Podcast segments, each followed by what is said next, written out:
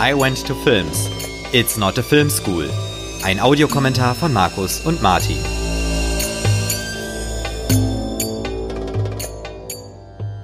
Hallo und herzlich willkommen zu einer neuen Ausgabe von I Went to Films. Und auch in dieser Folge nehmen wir wieder einen Audiokommentar auf. Diesmal ist der Film, den wir uns anschauen werden, Christopher Nolans Interstellar aus dem Jahr 2014. Und wir werden gleich uns die Blu-ray bzw. den Stream angucken. Martin, du hast den Film ausgewählt und verrat uns doch bitte weshalb. Ja, ich glaube, es ist äh, bei uns schon mehrfach äh, durchgekommen, dass ich doch auch ein gewisser Christopher Nolan-Fan bin. Äh, Gerade weil er Filme macht, die wirklich fürs Kino gemacht sind und Bildgewaltigkeit versprechen. Interstellar habe ich damals auch im Kino gesehen, das allererste Mal. Und ich muss sagen, ich ähm, habe allein durch die Bilder und die äh, Erzählung mit den Bildern einfach war ich so gefasst von diesem Film dass ich ähm, gedacht habe, okay, Christopher Nolan ist einfach einer, der fürs Kino, für Bilder Filme macht und das gefällt mir sehr, sehr gut. Und dann natürlich auch nochmal anspruchsvolle Filme, sowohl inhaltlich als auch gestalterisch. Und deswegen habe ich gedacht, Interstellar gehört auf jeden Fall dazu und ich freue mich, dass wir den jetzt zusammen gucken werden. Hm. Ja, ich habe den damals auch im Kino gesehen. Ich glaube, das war sogar mein erster Nolan im Kino. Fand den auch ganz großartig und finde auch interessant, dass, oder finde es ganz gut, dass wir den nach 2001 besprechen. Den haben wir ja schon mal besprochen. Und äh, genau. 2001 war ja im Prinzip der Meilenstein, der zumindest im Vorfeld des Films immer äh, angeführt wurde. Und der, also drunter durfte es nicht sein, mehr oder weniger. Das war so mhm. die, die Messlatte, an der sich Nolan da messen musste. Und ja, ob das gelungen ist oder nicht, das würde ich sagen, können wir jetzt gleich besprechen, sobald wir uns den Film auch ansehen. Das ist richtig. Und ich denke auch, wir nehmen nicht viel vorweg, wenn wir sagen, dass wahrscheinlich 2001 immer wieder mal von uns angesprochen wird, weil der ja auch irgendwie in derselben Kategorie spielt wie Interstellar. Und vielleicht noch ganz kurz die Warnung. Wir spoilern natürlich auch den Film. Also vielleicht noch ganz kurz die Info, dass wir ein bisschen auch voraussetzen, dass man den Film vielleicht kennen sollte oder zumindest dabei schaut und wir auch am Anfang schon Dinge vorwegnehmen, die am Ende erst aufgelöst werden. Also das als kleine Warnung. Ja.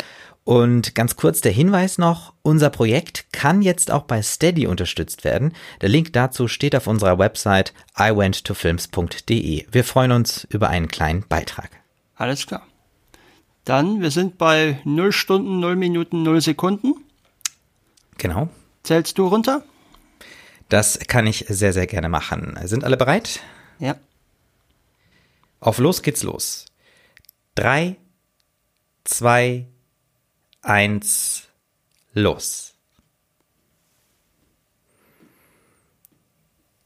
Und wir sehen das Warner Brothers Logo genau. in so einem Sepia-Ton, muss man sagen, ne? Ja, genau. In so einem, der ja schon so eine kleine Einführung dann gibt. Gleich geht das ja mit dem äh, Paramount-Logo ebenfalls so.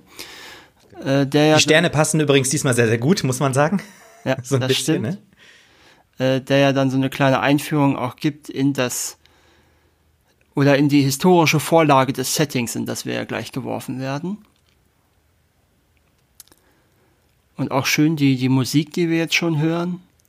Mhm. Und auch sehr leise fängt ja, die an. Ja, das stimmt. Und ich muss sagen, das ist was, was ich auch an Kino so liebe. Wenn einfach mit Bildgewalt gearbeitet wird oder generell mit Gewalt, also gewaltigen visuellen Eindrücken und da gehört natürlich der Ton und hier die Musik von Hans Zimmer auch dazu. Mhm. Der übrigens nur eine Seite Text hatte, bevor er den, ähm, bevor er das, die Musik schreiben konnte. Achso, er, er, hat das Drehbuch nicht gelesen, ne? Nee. Mhm. Oder nicht bekommen, besser gesagt. Ja. Ja, und hier haben wir ja schon diese schöne, sehr einfache Einführung in dieses Thema Staub. Mhm. Da fällt mir auch direkt ein bei Staub ähm, natürlich auch äh, dieser kirchliche Spruch, äh, mit äh, Gedenke Mensch, dass du Staub bist und zum Staub zurück, zurückkehrst. Ja. Also Staub steht ja auch für die Vergänglichkeit äh, des Menschen. Genau, Asche zu Asche, Staub zu Staub. Genau. Äh, wobei man sagen muss,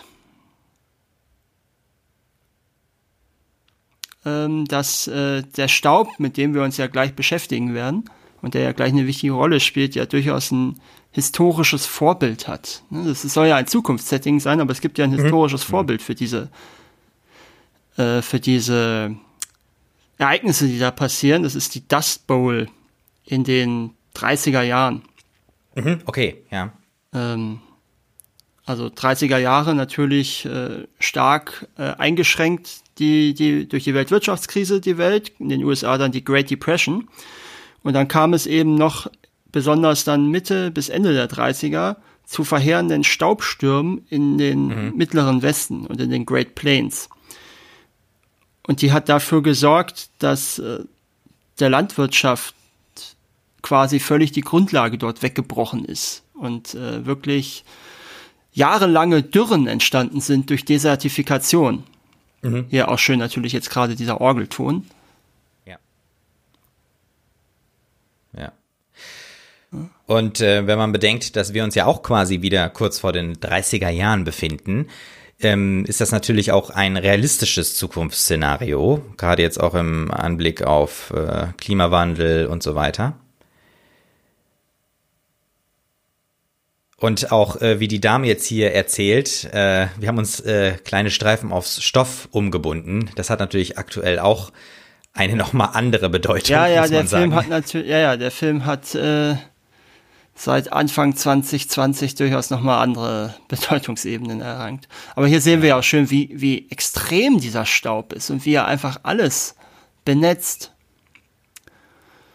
Ja, wobei sie die Küche jetzt eigentlich ganz gut wieder hergerichtet haben, ne? Ja, ja, ja, aber trotzdem allein, dass so viel reinkommen kann, ist ja schon absurd. Ja, ja, ja, das stimmt. Das allein diese Vorstellung von ständigen Staubstürmen ist ja schon der Wahnsinn. Ich muss ähm, dazu sagen, auch direkt, ähm, mir gefällt dieses äh, Zukunftsszenario sehr, sehr gut, weil es ist eben nicht so eine äh, militärisch geführte, zerstörte Welt, sondern einfach nur, es geht nur um Staub. Und wir sehen ja relativ wenig von dieser Welt in der Zukunft. Eigentlich immer nur die Maisplantagen und äh, mal verstaubte Straßen und ein paar Autos. Und es ist nicht so futuristisch in dem Sinne äh, aufgebaut. Und das finde ich macht diese Zukunft sehr, sehr realistisch. Für mich. Also ich kann sie sehr gut, ähm, ich kann mich sehr gut reindenken, weil sie halt nicht ja. so abgedreht, abgespaced im wahrsten Sinne des Wortes ist. Zum Beispiel, wenn, aber nur so lange, bis wir die KIs in dieser Zeit sehen. das stimmt, ja.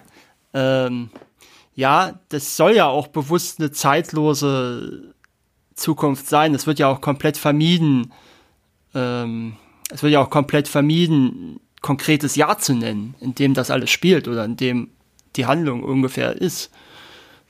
Ja, das ist ganz interessant, weil eigentlich spielt Zeit ja eine so elementare Rolle in diesem Film, aber wir wissen gar nicht, wo, wann wir sind. Aber das ist wahrscheinlich auch schwer, weil wie willst du einem Film sagen, wann der spielt, während doch die Relativität eine so große Rolle spielt. Na, vielleicht ist das auch deshalb äh, bewusst außen vor gelassen worden. Ja, ich denke, es sollte bewusst zeitlos sein, damit der Film nicht irgendwann ähm, dated wirkt. Ne? Also, ja, genau, ja. Ja. Ne, da, und da haben wir den Platten. Genau. Ich finde, der Film hat auch ein, eine sehr interessante Humor, einen sehr interessanten Humor. Äh, jetzt gerade so dieses so, ähm, äh, die Frage nach dem äh, Ersatzreifen mhm. und sein Sohn von Cooper, der sagt ja dann, das war der Ersatzreifen. Ne, das ist doch, das ist schon, ich glaube, das ist der erste äh, Witz wirklich in dieser in diesem Film und da kommen ja noch mehr. Ja, vor allen Dingen, es ist ja nicht nur ein Witz, sondern er zeigt ja auch die Perspektivlosigkeit des dieser des Lebens in dieser Gegend zumindest aus. Mhm. Wir wissen ja auch nicht genau, wie es eigentlich auf der gesamten Welt aussieht. Ne? Wir wissen es ja nur, wie Stimmt, es in dieser ja. Gegend aussieht, aber wir wissen ja überhaupt nichts über große Städte. Nee, nee, genau. Wir wissen nicht, wie es außerhalb der USA aussieht. Wir wissen gar nicht, gibt es vielleicht die Niederlande gar nicht mehr, weil die Polkappen geschmolzen sind in dieser, mhm, wissen wir nicht. in ja. dieser Welt. Wir wissen aber auf jeden Fall, dass Indien offenkundig deutlich mächtiger ist als heutzutage und in der Lage Oder ist. Oder äh, zumindest war, weil das ist ja eine automatisch fliegende Drohne. Ja, ne? okay, ja, gut. Aber das stimmt. Äh, das mit dieser Drohne, das ist so das, was irgendwie am ja futuristisch quasi jetzt hier in diesem Erd-Setting noch äh, wirkt, wobei das natürlich jetzt die Drohne sieht jetzt nicht außergewöhnlich modern in dem Sinne aus. Das könnte eine zeitgemäße Drohne sein, ne? Mhm. Aber überhaupt, dass es indische Drohnen gibt, mitten in den USA, ist natürlich, äh, ja, das ist natürlich ja. das Absurde. Aber er, aber Cooper ist vorbereitet, ne? Ja.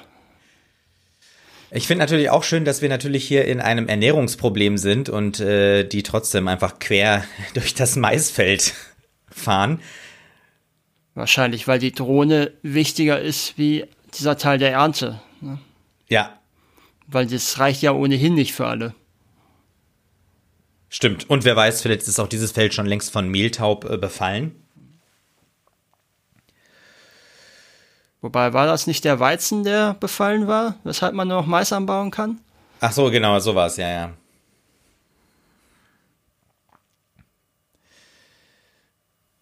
So, wir stoppen den Wagen knapp vor der Klippe. Ja, wirklich knapp. Ja. Das ist jetzt auch so ein Humorpunkt. Genau, ja. Und vor allem auch so ein bisschen dieses äh, alleinerziehender Vater, ne? Ja, ja, das erfahren wir ja nachher auch noch, was mit der Mutter passiert ist. Und später erfahren wir ja sogar, wo sie liegt. Ja, stimmt, stimmt, stimmt, ja. So, und das ist zum Beispiel eigentlich auch ganz schön, äh, wie ähm, die Beziehung zwischen Cooper und Murph äh, ein, also auch aufgebaut wird, dass er sie jetzt diese, äh, dieses wertvolle Drohnen, diese Drohnenbeute äh, fliegen lässt. Und vor allem landen auch, ne? Hm. Das ist ein Dell-Laptop, sehe ich gerade. Ah. So, die Drohne ist gelandet. Cooper geht hin, sieht inspiziert. Oh gut, er hat sogar eine, eine, eine, Kreissäge in der Hand. Das fällt mir jetzt erst mhm. auf. Ja.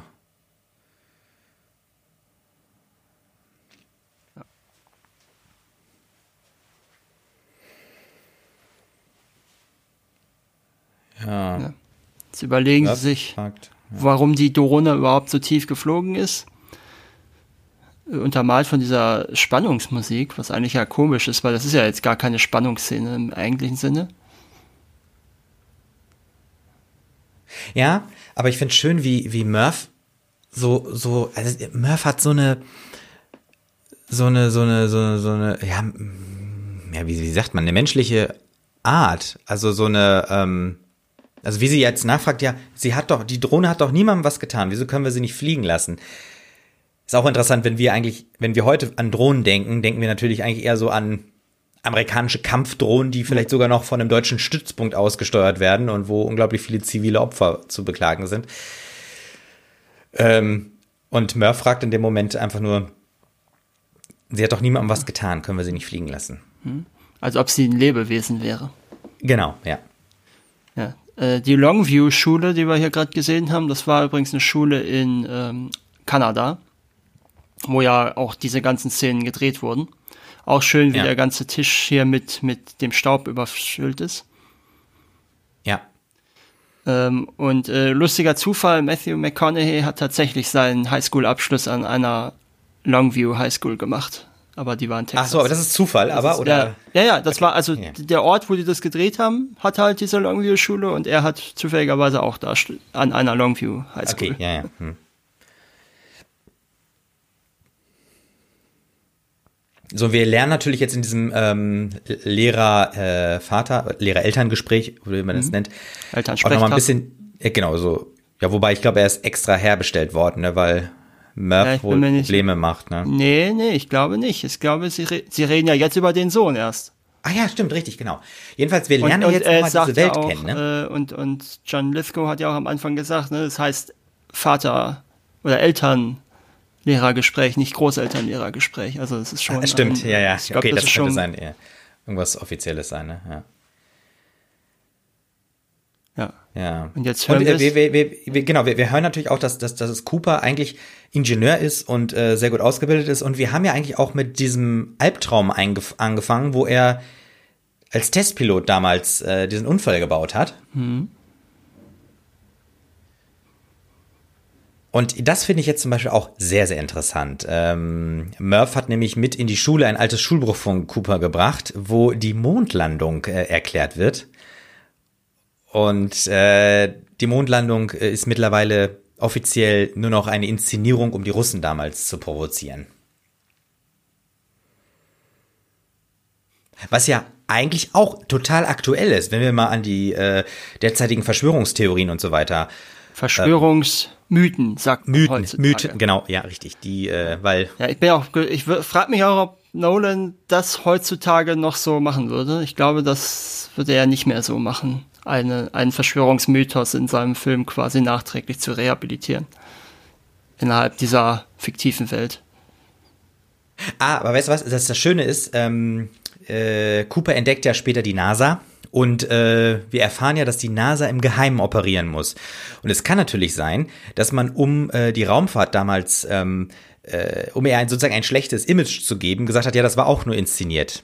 Ja, ja, gut. Ne? Also das, ja. deswegen ist, also es passt schon. Es ist jetzt nicht äh, einfach so. Äh, Aber es wird ja nie im Film ähm, widerlegt, dass es doch stattgefunden hätte innerhalb dieser Filmrealität. Also von daher genau, ja. muss man ja erstmal dabei bleiben. Ja.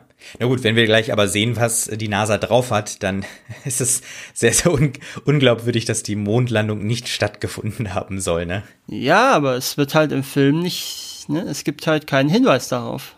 Nee, das stimmt, das ja. Der einzige Hinweis, den wir darauf haben, ist eben, dass es nicht stattgefunden haben soll. Genau, ja. Ist auch schön, wie Cooper Murph sagt, ja, ich habe einen Verweis rausgeholt. Als wäre das irgendwie so eine äh, richtig gute. Ähm, ja, ich habe auch irgendwie so ein Leistung. bisschen das Gefühl, dass er ähm, auch so ein antiautoritärer Typ eigentlich ist. Ja, ja, ja. Äh, muss ich sagen, ist mir irgendwie auch sympathisch. Und vor allen Dingen auch, man muss ja auch sagen, ich finde es so, ich finde es so liebevoll äh, inszeniert, wie ähm, Murph einfach zu ihrem Vater aufsieht. Also diese Tochter-Vater-Beziehung ist einfach großartig. Also ich muss sagen, das berührt mich emotional am meisten. Mhm. Diese Beziehung zwischen den beiden. Und äh, da muss ich auch sagen, ich, äh, ich hatte wirklich so äh, Tränen in den Augen, auch im Kino schon, ähm, weil mich das so berührt hat. Weil dieser Film auch auf dieser, ne, auf, auf, auf, auf Beziehung eigentlich aus ist. Ne? Das ist ja, eigentlich ist es auch ein romantischer Film. Romantik, also war, weiß ich also, nicht. Ja, was sozusagen, also, äh, ich meine, die ähm, wichtigste Beziehung ist ja Vater-Tochter, die würde ich nicht ja, als Romantik natürlich. bezeichnen. Ne? Nee, das ist richtig. Äh, ähm, so war das auch nicht gemeint. Aber ich meine, so diese ganze ähm, Liebe, die mit drin ist. Hm. Ne? Ja, ja, also ich muss sagen, das ist mir im Kino hatte ich das gar nicht so. Und ich war auch irritiert, als ich dann oft auch gehört hatte in Rezensionen, dass das so der emotionalste Nolan-Film wäre oder so. Oder dass er damit, womit er ja meistens auch Probleme hätte, dass er damit mal wirklich was funktionieren würde. Das hatte ich gar nicht so wahrgenommen im Kino. Ähm, jetzt beim, wo ich mir den Film gestern nochmal angesehen habe für die Aufnahme heute, kann ich das schon eher nachvollziehen. Mhm.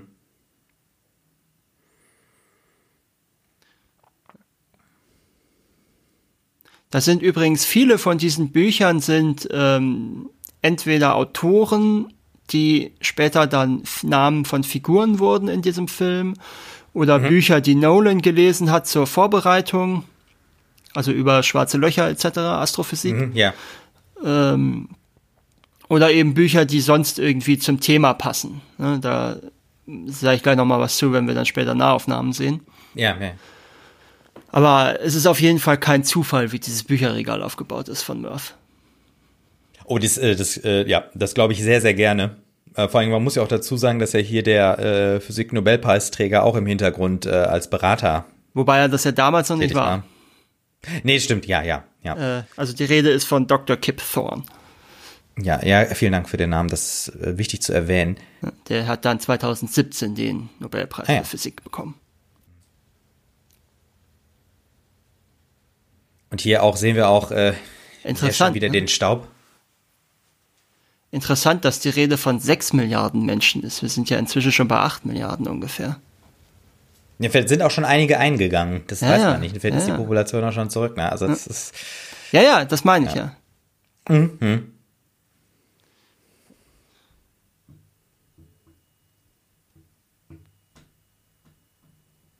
Ja, und ähm, äh, John Lithgows Figur wird oft als Millennial interpretiert, also als unsere Generation ungefähr. Ah, okay. Ich glaube, inzwischen müsste man schon fast eher sagen, dass er äh, Gen Z auch sein könnte. Ist ja inzwischen auch schon ein bisschen vergangen, seitdem der Film rauskam. Ja, okay, das kann Das sein. würde immer noch funktionieren. Auch schön, wie der Staub da oben liegt. Ne? Mhm, ja. Ja, und äh, diese Interviews, ich bin mir jetzt gar nicht sicher, ob die selbst daraus stammen, ich glaube ja, äh, aus einer Doku über die Dust Bowl von 2012, die, Okay. ähm, die äh, Nolan gesehen hat. Ah, und sind das Originale? Nein, die haben sie extra gedreht dafür. Da bin ich mir jetzt nicht sicher, müsste man gleich nochmal aufpassen auf den, ob da was im Abspann steht. Das müsste ja im Abstand irgendwo erwähnt Ja. werden, wenn das. Das ist interessant. Ja, stimmt, wenn es äh, Archiven sind, ne? Ja. Ja, oder wenn es eben aus dieser Dokumentation ist, dann müsste ja, das müsste ja irgendwie erwähnt werden vom Copyright her. Ja, das stimmt. Aber auf Äh, jeden Fall, die Inspiration für das Thema war dann auch so eine Doku über die Dust Bowl von 2012, was eben auch wirklich äh, ganz extremes Thema war, weil äh, Ja. das kann man sich heute gar nicht mehr vorstellen und hierzulande wird es natürlich auch nicht so intensiv rezipiert wie in den USA, Ja, das stimmt. aber ähm, ja, muss man sich mal vorstellen, ein Staat wie Oklahoma hat in der Zeit zwei Drittel seiner Bevölkerung verloren, weil die einfach ausgewandert sind in andere Teile der USA, weil die einfach nicht, äh, weil die nicht mehr überleben konnten da, weil es gar keine Anbauflächen mehr gab. Ja.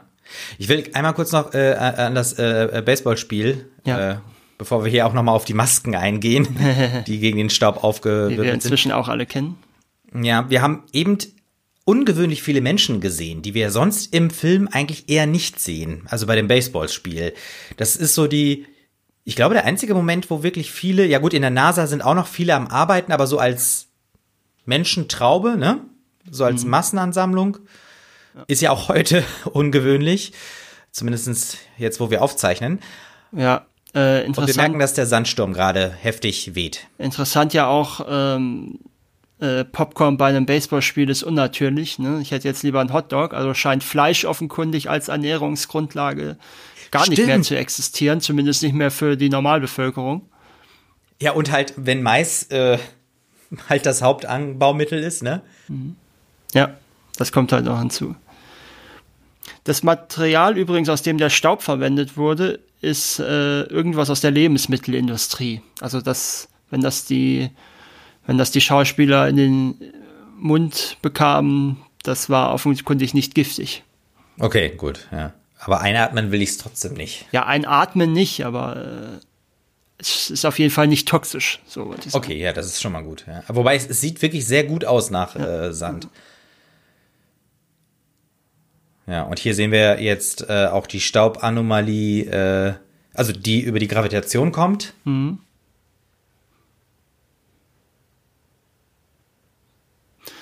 Ja, und jetzt äh, auch zum ersten Mal von, von Cooper die Anerkennung, dass hier irgendwas nicht richtig läuft.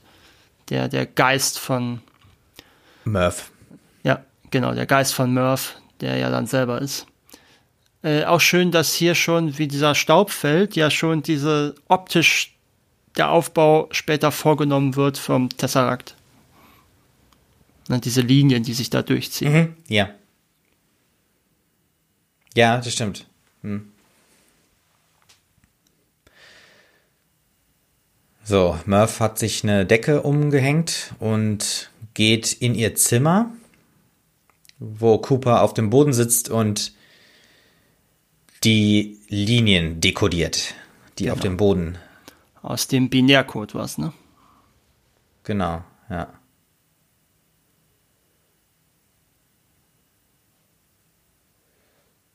So, er erkennt es, also Cooper erkennt, dass es sich um Gravitation handelt, weil die Münze Und auch freut genau sich darüber dieser- auch.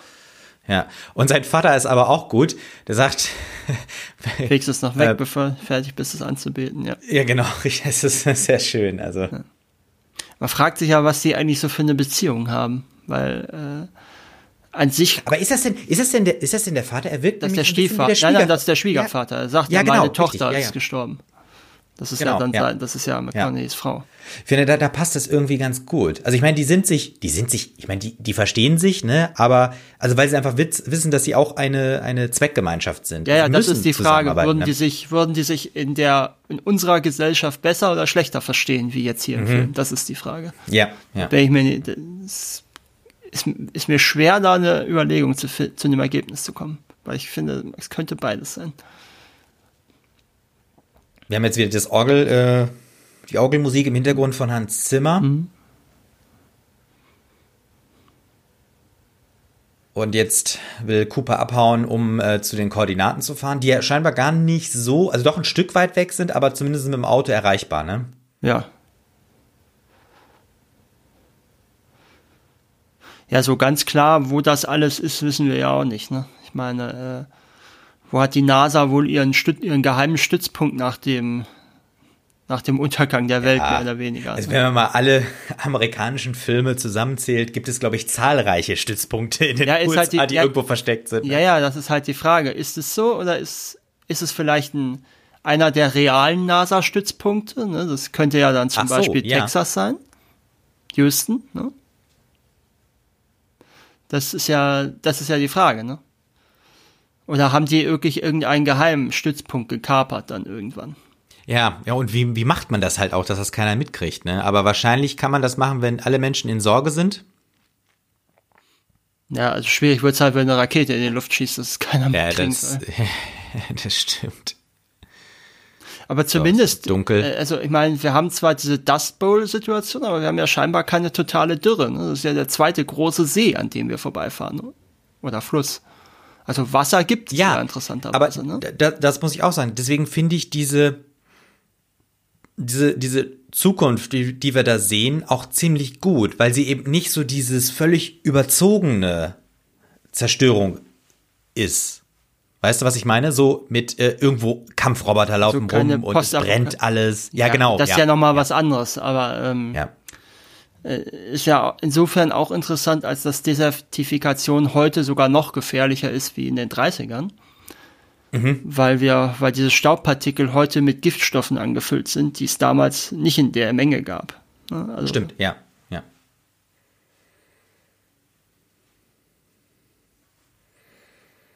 Wir haben jetzt hier gleich einmal wirklich eine ungewöhnlich gruselige äh, Sequenz.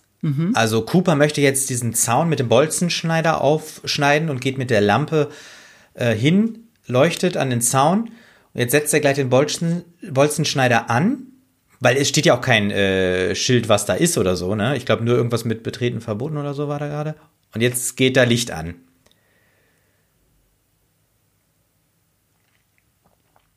Aber auch seltsam, dass sofort das Tor aufgeht, ne? Ja. Hat jetzt so eine so eine Art IT-Moment, ne? Ja. Achso, wir sehen ja gleich erst, dass es Tars war, der ihn da äh, Ja. Naja, das haben wir auch da ja verhört, ne? Das ist auch irgendwie witzig. Vor allen Dingen, wir sehen ja.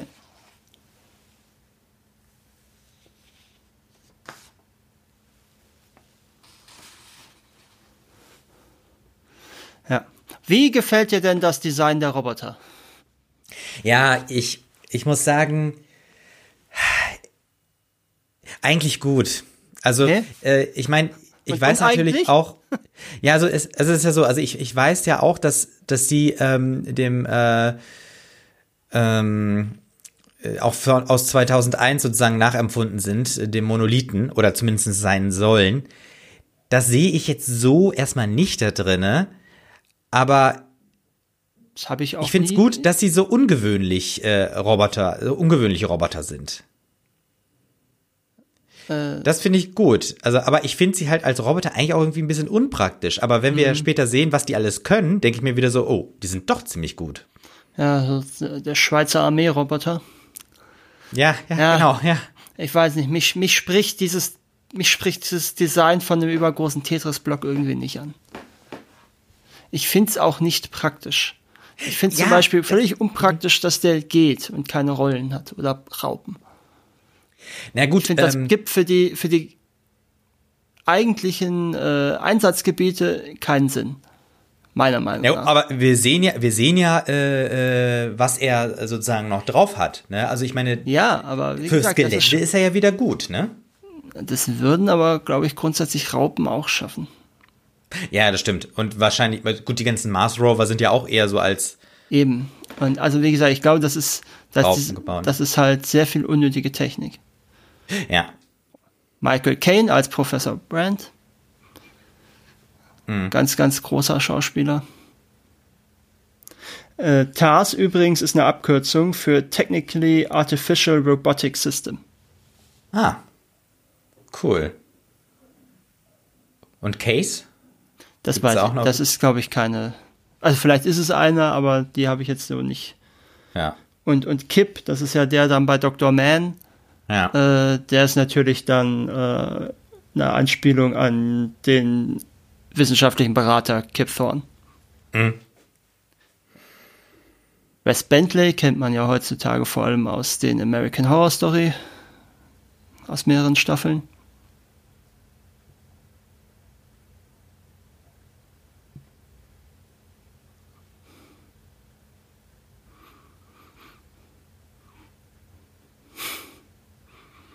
Also äh, äh, Cooper und äh, der Professor kennen sich ja, Ja. von früher, ne? Ja.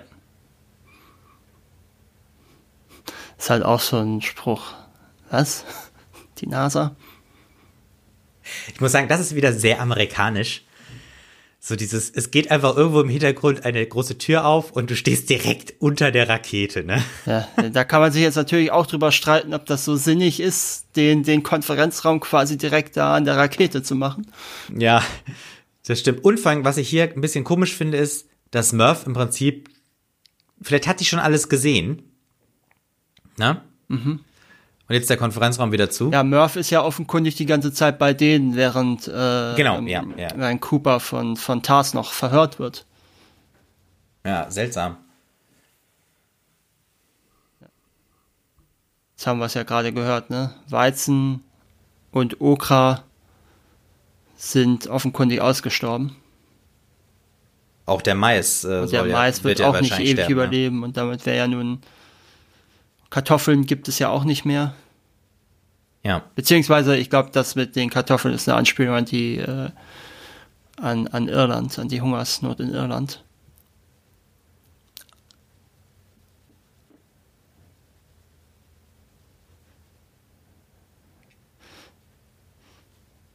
Ja, und jetzt haben wir hier schon mal diese Diskussion über die Frage, äh, hier bleiben oder woanders hin.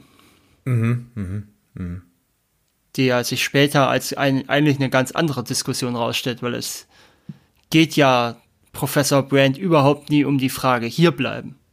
Es geht ja eigentlich nur noch um die Frage, wer geht woanders hin.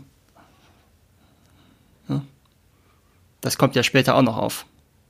Ja, ja, ja. Das fällt mir gerade auch noch ein, wo wir, wir sind ja jetzt als Zuschauer auch noch gerade, wir sind ja auch noch im Unklaren, was äh, Pro Professor Brandt eigentlich plant. Genau, ja, das Und- kommt ja später erst. Und, und wir, wir, wir, wir erleben aber schon, äh, das Thema Ehrlichkeit spielt ja auch eine große Rolle, ne? Und erst am ganz am Ende merken wir, hier dieses mit den 90 oder 95 Prozent Ehrlichkeit. Ja. Und Brand baut seine ganze, äh, also seine ganze Mission ja auf einer Lüge auf.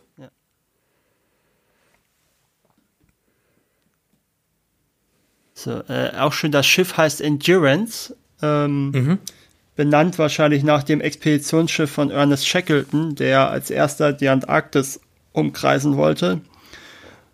Das aber nicht geschafft hat, sondern äh, das Schiff ist irgendwo in einer Eisscholle stecken geblieben. Und man konnte aber die gesamte Besatzung retten, was äh, als ähm, was äh, natürlich dann, obwohl die Mission eigentlich fehlgeschlagen ist, dann doch ein Erfolg war, weil man eben alle Leute retten konnte. Also ein bisschen wie Apollo 13, die ja auch als Ja, vor allen Dingen natürlich, Misserfolg vor allen Dingen wird. natürlich äh, eine Anspielung an das, was hier im Film passiert. Ne? Ja, ja. Die Expedition eigentlich scheitert, aber trotzdem wird die Menschheit gerettet. Oder werden alle Menschen gerettet, so rum.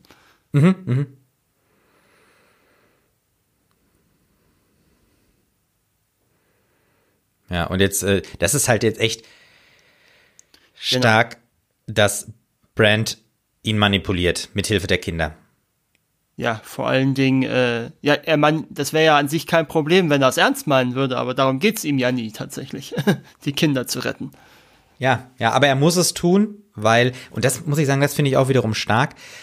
Das ist ja das, was, äh, wo man heute auch schon dran forscht. Wie kann man diese psychologischen Dimensionen der Raumfahrt eigentlich auch äh, bewältigen? Mhm. Ne? Und du musst ja echt mit Manipulation irgendwie arbeiten, scheinbar.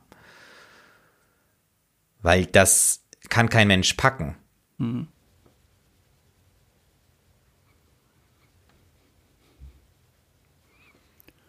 Hier, also ähm, bei aller Bewunderung für diesen Film, was ich, was ich einfach nicht mag oder nicht verstehe, je nachdem, das kann man auslegen, wie hm. man will, ist diese, dieses Sprechen darüber, dass es irgendwelche Wesen das platziert haben. Ja. Und also irgendwie braucht der Film, also der Film geht schon mal viel, viel weiter, finde ich, als 2001. Also er, also zum Beispiel, wir brauchen hier bei Interstellar, da braucht es nicht diesen, du hast es damals, glaube ich, LSD-Trip äh, ja, genannt, ja. ne? Mhm. Das braucht er nicht und das finde ich sehr, sehr gut, weil der weitergeht. Aber der Film kommt nicht drüber hinaus, irgendwie von so einer Begrifflichkeit wie irgendwelche Wesen oder Früher hätte man vielleicht auch Gott oder irgendwas gesagt oder Fügung, also sowas, ne? Äh, und das außerirdische also hab, außerirdische, genau, richtig. Also das finde ich, das ist eine Schwäche, aber ich hätte jetzt auch keine bessere Lösung. Aber das ist etwas, was mir wirklich nicht gefällt. Aha, aha. Weil es weil es überhaupt auftaucht oder weil es nicht weiter wirklich ausgeführt wird? Also am Ende haben wir ja noch diese Erklärung, das sind weiterentwickelte Menschen, die in der fünften Dimension denken ja. können, bla bla bla. Ja, ja. Äh, aber das wird ja auch nur reingeworfen tatsächlich, das wird ja auch nicht genau. wirklich weiter aufgelöst. Also liegt es daran oder liegt es, stört es dich, dass es das überhaupt gibt? Ja, das ist das, äh, dass es das gibt, dass die halt von diesen Wesen irgendwie sprechen. Das ist so, ja, ich weiß nicht, das, das, das, das ist so das, das, die letzten Prozente, die, sag ich mal, fehlen an dem Film. Okay. Ja, kann ich nachvollziehen, aber es geht ja eben gerade darum, dass das kein natürlich, hat er ja gesagt, dieses Wurmhaus ja. ist kein natürliches Phänomen. Ja. Also es muss ja irgendwas sein, was ihnen auffällt, warum sie dorthin gehen. Das, das stimmt, Und das stimmt. Ein also, nicht natürliches Phänomen mhm. kann ja nur durch etwas, und zwar durch ein irgendeine Form von denkendem Wesen entstehen. Mhm. Nein, das ist richtig. Ähm, und ich, ich verstehe auch, dass es wahrscheinlich für das filmische Erzählen zu kompliziert oder nicht konkret genug wäre, wenn man es nicht irgendwie mit einer Art äh, Subjektivität äh, versieht. Es muss ein Akteur sein. Ähm, es ist wahrscheinlich zu schwierig zu erklären, dass es einfach ein unerklärliches Phänomen ist. Ja, vor das allen Dingen, das wird, vor allen Dingen, dann würde ja auch später dieser ganze Teil im schwarzen Loch würde ja nicht mehr funktionieren. Weil da geht's ja auch darum, dass dieses, dass der Tesseract so dargestellt wird, dass Cooper ihn noch, dass Cooper nicht äh, verrückt wird, wenn er ihn sieht. Hm? Ja, ja. Und das, ja. Ne, also das ist. Hm. Ja, ja, das, das, das stimmt, das stimmt, das stimmt. Also das ist ja, das ist jetzt auch nur eine, äh, sag ich mal, eine Kritik auf sehr, sehr hohem Niveau. Ähm, und weil der Film einfach auch mit mir ja sehr viel macht. Wir lernen jetzt ähm, das Labor kennen, wo im Prinzip äh, das, äh, der Plan B vorbereitet wird, also eingefrorene Eizellen, um die ähm, Population und ich glaube auch die Tierwelt, meine ich, ne? Oder geht es nur um die Menschen? Ich weiß es gar nicht. Ich kann mir nicht vorstellen, dass die Tiere auch noch mitnehmen ins All. Nee, ich glaube, das wurde nicht, das wurde, glaube ich, nicht besprochen. Nee, glaube ich auch nicht. Wir sind im Büro von Professor Brandt und wir sehen die ähm, Gleichung an der Tafel. Mhm. Und wir erfahren ja erst später, dass er schon viel früher erkannt hat, dass er diese Gleichung, und es geht ja im Prinzip darum, wie war das nochmal, äh, Relativitätstheorie mit äh, Gravitations, nee, warte mal, äh, Quantenphysik mit Gravitations, äh, Wellen gleich, also ne, also diese Keine beiden Ahnung. Theorien zusammenzubringen. Genau. Also, okay, ja. Da, da müsste man jetzt nochmal genau einen Physiker fragen. Aber es geht im Prinzip darum, diese zwei großen Theorien zusammenzuführen. Mhm. Und das äh, ist halt Professor Brand nicht äh, gelungen. Genau. Das, das, ist ja das, was Murph dann später gelingt. Genau. Damit, äh, also mit Hilfe äh, der Daten ihres Vaters.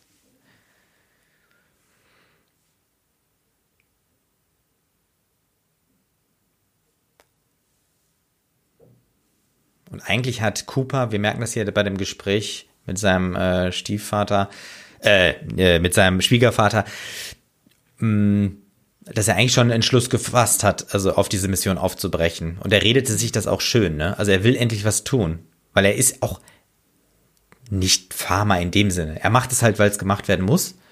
Ja, weil die Menschheit halt sonst verhungert oder weil er halt in der Lage ist, halbwegs diese Maschinen noch zu bauen und nachts oder zu reparieren.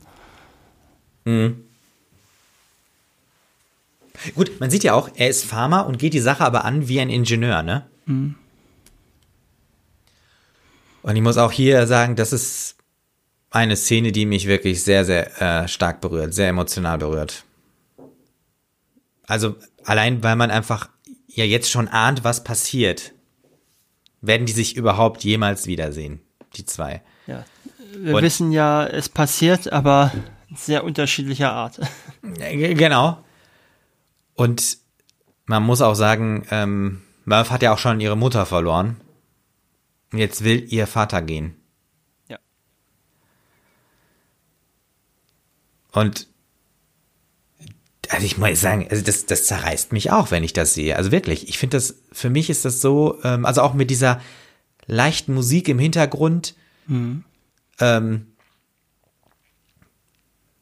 ja gut, also mich berührt es jetzt nicht so extrem, weil ich ja zum einen, weil es ja nun mal gemacht werden muss innerhalb der Handlung. Ne? Also das Problem ja, ja, ist ja, ähm, und es ist uns ja auch schon zumindest vorgegaukelt worden, dass es getan werden muss, weil sonst Murph ja überhaupt wahrscheinlich nicht kein langes Erwachsenenleben haben wird. Ja, ja, ja. ja. Aber auch, ja, das ist, oh, das ist halt so, ich meine, wir wissen ja jetzt, dass Cooper es selber ist, der eigentlich bleiben ja. will. Ja. Ne? Ja, und vor allem auch äh, Murph hat's, hat's entschlüsselt. Sie hat entschlüsselt, bleib. Beziehungsweise stay im Englischen. Ja. Und ja, ich komme wieder wann, ja, das ist. Hm. Da hat er auf jeden Fall nicht gelogen. Auch wenn es wahrscheinlich ziemlich knapp war. Ja, ja. Das ist eigentlich sehr schön gemacht, ähm, weil so, so, ich erinnere mich auch an eine, an ein Experiment, was man gemacht hat für, äh, um halt ein bisschen zu zeigen, wie ähm, äh, relativ Zeit ist. Da hat man zwei Atomuhren genommen die eine stand irgendwo am Boden und die andere ist durch die Weltgeschichte geflogen, also mit äh, hin und her geflogen. Mhm. Dann hat man sie wieder zusammengebracht und verglichen und diese beiden Atomuhren gehen echt unterschiedlich. Also die hatten dann eine Zeitabweichung. Mhm. Und äh, das ist ja hier auch sehr, sehr schön jetzt gezeigt mit den Uhren. Mhm. Um das äh. zu zeigen. Also ich meine, ich finde es auch unglaublich schwierig, sich vorzustellen, Relativität, ne? Aber der Film macht das ja wirklich eigentlich ganz anschaulich. Ja, ja. Wobei, ähm, ich sag mal so, diese Experimente, dass, äh, dass man im Zug oder im Flugzeug, dass man da einem da die Armbanduhr anders läuft dann, als wie wenn man die ganze Zeit am Boden ist, das kennt man ja eigentlich auch durchaus, das ist ja jetzt nichts Neues. Und es ist auch übrigens ein Unterschied, kann das teilweise schon sein, ähm, auch mit äh, Höhenunterschieden. Ne? Also im hm, ja, ja. GPS hat, glaube ich, 38 Sekunden Unterschied im Vergleich zu Fahrzeugen, die hier auf der Erde rumfahren. Mhm, ja, das kann sein, ja. ja. Und ähm, äh, was aber auch ganz schön war hier gerade an der Szene oder ganz interessant war, ähm, er spricht ja davon, ne, wenn ich im Kälteschlaf bin oder mit Lichtgeschwindigkeit fliege etc. Mhm. Und das war ähm, etwas, was Dr. Kip Thorne lange Nolan ausreden musste, die Idee schneller als Lichtgeschwindigkeit zu fliegen. Ja, ja. Aber im Prinzip tut er das doch, indem er dann durchs Wurmloch fliegt, oder? Weil das ist ja außerhalb von. Oder? Das wird ja nicht erwähnt, wie schnell er da ist. Nee, aber ich glaube, man kann da wahrscheinlich auch die Geschwindigkeit nicht bestimmen, ne? Nee. Weil es keinen Bezug gibt. Es gibt ja keine Relation. ja, kein, ja. Ja. So, dieser Akkord. Und ich muss sagen, das ist, das tut so weh. Und vor allem auch diese Einstellung finde ich so großartig, weil die ja schon ähm, die Rakete ein bisschen darstellt, ne? Diese, diese, diese, diese Kamera an einem Auto. Und er guckt auch noch mal, ob seine Tochter nicht doch da ist. Murph rennt raus. Äh, ihr Opa hält sie fest. Wir sehen nur die Staubwolke. Und das ist Kino. Ganz ehrlich, das ist Kino. Wie hier leichte Zufahrt auf Murph. Wir sehen wieder das Auto an der Seite, Staub. Wir hören im Hintergrund äh, äh, den Countdown. Cooper hat äh, Tränen in den Augen, sitzt am Steuer und dann schneiden wir jetzt gleich um auf die Raketen, die Triebwerke, die zünden und wir sehen nur diese Gewalt und auch nur einen Ausschnitt. Wir sehen einen Ausschnitt von dieser Rakete mit diesen abfallenden. Die mitten äh, im Gebäude startet. Genau, die im auch- Ge ja. Und Das wir sehen halt- echt nicht viel und das, ich muss sagen, das ist so großartig. Also, oh, das, das packt mich so unfassbar. Ja. Und auch dann diese, äh, diese, diese, diese trockene Kommunikation, die da im Hintergrund dann läuft, ne? Also Tars übernimmt das ja, ne? Und hier haben wir wieder Witz, ne? Ja. Ja, ja, Tars ist, finde ich, sowieso äh, der beste äh, Komiker im Film. Ja, ja. Genug Sklaven für meine Roboterkolonie. Wir haben ihn auf Humor programmiert, dass er sich besser einfügt. Ja. Also mir äh, fällt noch äh, auf, dass äh, hier Tars und auch Case äh, ja auch so ein bisschen diesem ähm, Supercomputer von, war das Dell oder so, der ja auch mal dieses bei diesem bei dieser Game Show oder was mitgemacht hat. Das weiß ich jetzt gar nicht. Ja, schön auch jetzt, der Ton ist weg, wenn wir im All sind. Ne? Ja, ja, das ist relativ konsequent äh, gemacht worden, ne? Ja. In dem Film. Ja, ich glaube, wir hören es nur einmal, wenn, wenn nachher bei, bei Dr. Man dann die, die Schleuse da explodiert. Dann hören wir, glaube ich, für einen kurzen Moment noch, bevor das Vakuum einsetzt, Ach so, den ja, genau. Ja, ja. Mehr hören wir, glaube ich, nicht im All. Wie der ganze Sauerstoff dann entweicht, ne? Boah, das ist für mich halt einfach auch so unvor unvorstellbar, ne? Das finde ich auch sehr schönes Design mit diesen ähm, sich bewegenden Konsolen. Ja. Und wir erkennen ja auch, das ist, glaube ich, auch, äh, er ist damals den Prototypen geflogen, ne? Das ist ja der Albtraum, den wir hatten. Das scheint so zu sein, ja. Also es, äh, ne? es sieht doch äh, vom Design sehr ähnlich aus. Vielleicht haben sie ihn ja deswegen auch ausgesucht, ne? Oder Ja. mitgenommen, als sie gesehen haben, wer das ist. Richtig. Ja, vor allem, das schien ja sofort festzustehen, dass äh, Cooper äh, da hochfliegen soll, obwohl er ja quasi eigentlich nur als Eindringling gekommen ist.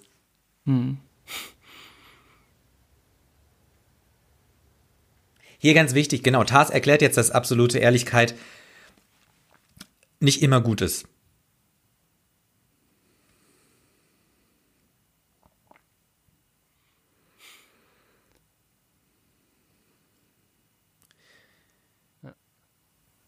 Auch jetzt, wir merken, wie jetzt, also ich muss sagen, das ist, also da hat Hans Zimmer wirklich nochmal alles äh, reingesetzt in diese Musik. Ähm, ich finde, das ist so spannungsgeladen und es geht ja eigentlich nur darum, dass die andocken. Ja. Und warum ist das so spannend? Also es ist halt super gemacht. Was ich mich so ein bisschen frage, ist, die arbeiten ja alle im Geheimen, die NASA. Ja. Wo haben die eigentlich die Kohle her? Ja. Das ist eine gute Frage. Also das ist irgendwie. Es, der Film macht ja sehr subtiles Worldbuilding, aber ich finde bei der NASA an sich äh, versagt da so ein bisschen in dem Moment, weil äh, da ist mir zu viel behauptet, als dass es wirklich gezeigt wird. Ja. Das ist natürlich jetzt wichtig, dass wir diese Undock-Situation auch so, so dramatisch erleben, Ja, ja, ja. weil das Die ja später wiederkommt. Ja, das stimmt.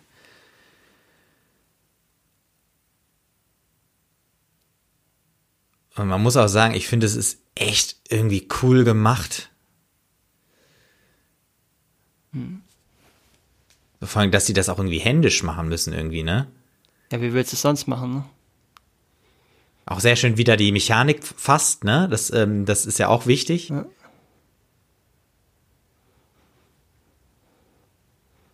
So, jetzt wird die Schleuse geöffnet.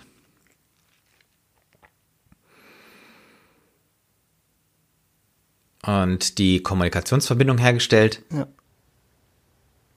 Sie können Und gleich, gleich starten wir in die Rotation. Ja, auch natürlich ne, eine große, runde, rotierende Raumstation. Ne? Kennen wir ja Mhm. auch schon aus 2001. Genau, ja. Äh, Und ist auch tatsächlich, da ist 2001 bis heute noch stilbildend. Das ist also sehr häufig werden so bei Ingenieurswettbewerben oder bei Jugendforschwettbewerben oder sowas für Raumstationen werden sehr häufig solche von 2001 inspirierten Entwürfe bis heute eingereicht.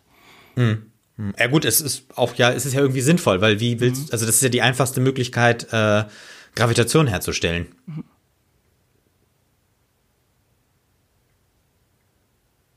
Und jetzt bereiten sie alles vor. Auch schön, wie die, wie die, wie die Musik quasi wie so zu so, einem- so einem Balltanz, sag ich mal, sich aufbaut. Ja, aber diesmal, ja ist, so diesmal ist es aber nicht an der schönen, nee, was war's denn? Äh, was war's denn bei Ach 2001? ja, äh, ja, ja, ich weiß, was du meinst. Ja. Sehr gut. So, jetzt wird Case aktiviert, der auch ja schon auf der Endurance wartet.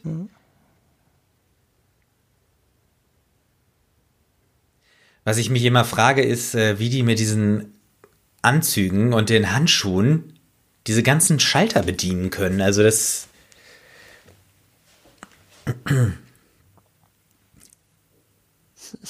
Ich meine, die sind gar nicht so klobig, wie die sich, wie die immer aussehen. Ich meine, das habe ich mal irgendwo gelesen.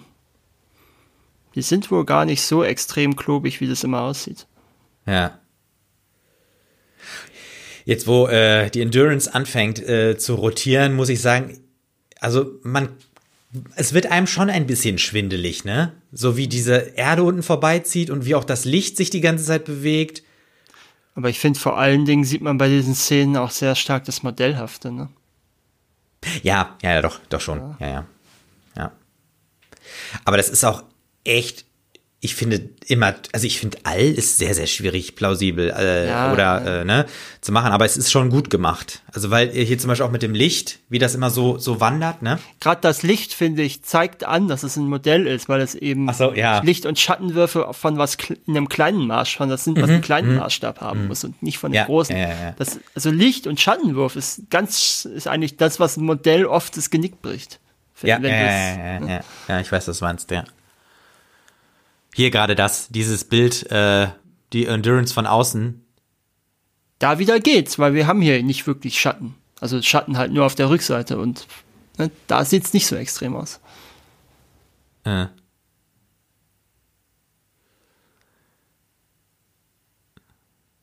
Ist auch schön, wenn du gesagt bekommst, ja, die Flugbahn sieht gut aus, wir haben zwei Jahre bis zum Saturn kalkuliert.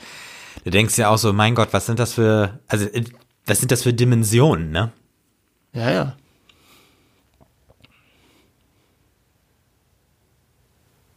Muss man mal überlegen, das sind ja dann mit Hin- und Rückfahrt vier Jahre. Jetzt kommt äh, das Gedicht von Professor Brand, was ja auch äh, immer wieder eine Rolle spielt.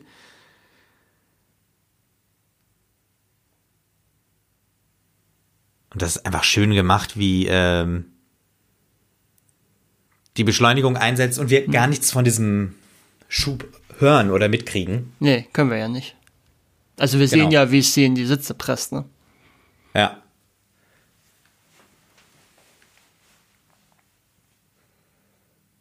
Ja, Akkord klingt nach und wir sehen, wie die Erde kreisend sozusagen, also sie rotiert ja nicht, aber die Endurance rotiert ja. Ja gut, die Erde rotiert ja auch, ne? Ja genau. So, und äh, jetzt machen sich alle bereit für den Kälteschlaf.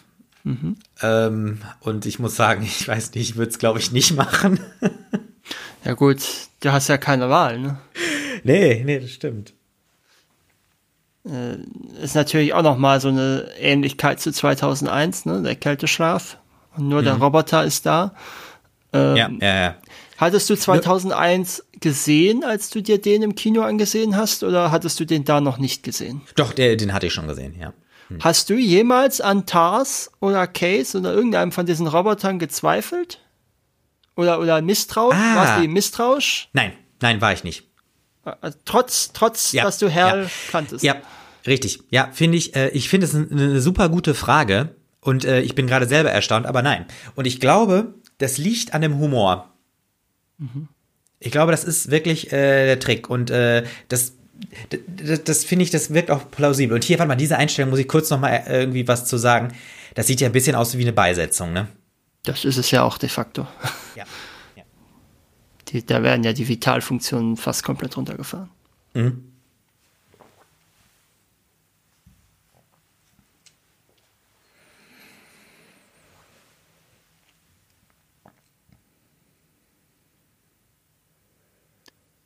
Ja, ähm, nee, also tatsächlich, ich meine mich zu erinnern, dass ich durchaus äh, immer ein bisschen skeptisch gegenüber Tars war, über weite Strecken des Films, weil ich natürlich. An Hal, Hal gedacht hast, ne? Ja, weil ich ja, ja. Mhm. natürlich mir nicht sicher war, ob er wirklich hundertprozentig. Aber stattdessen sind es ja dann, das ist ja der Witz, äh, stattdessen sind es ja dann ja. die Menschen, die am unmenschlichsten reagieren in diesem Film später. Das stimmt. Das ist eigentlich auch nochmal eine interessante Beobachtung, ähm, wie, äh, ähm, also wie sich das über die Jahre verändert hat.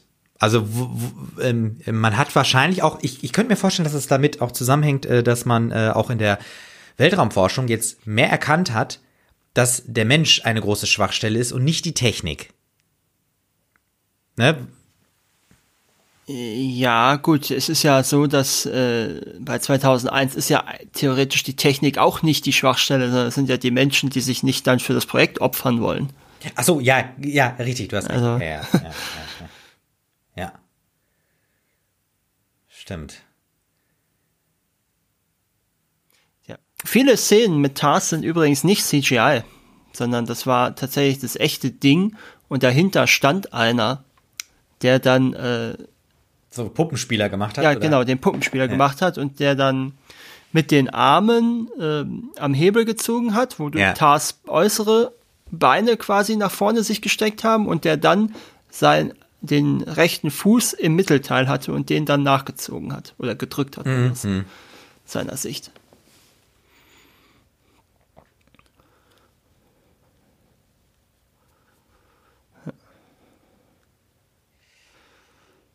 So, jetzt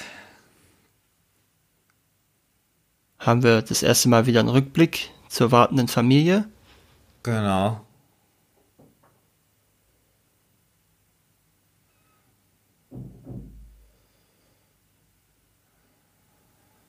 So, Murph ist immer noch sauer. Sie will die Nachricht nicht. Genau.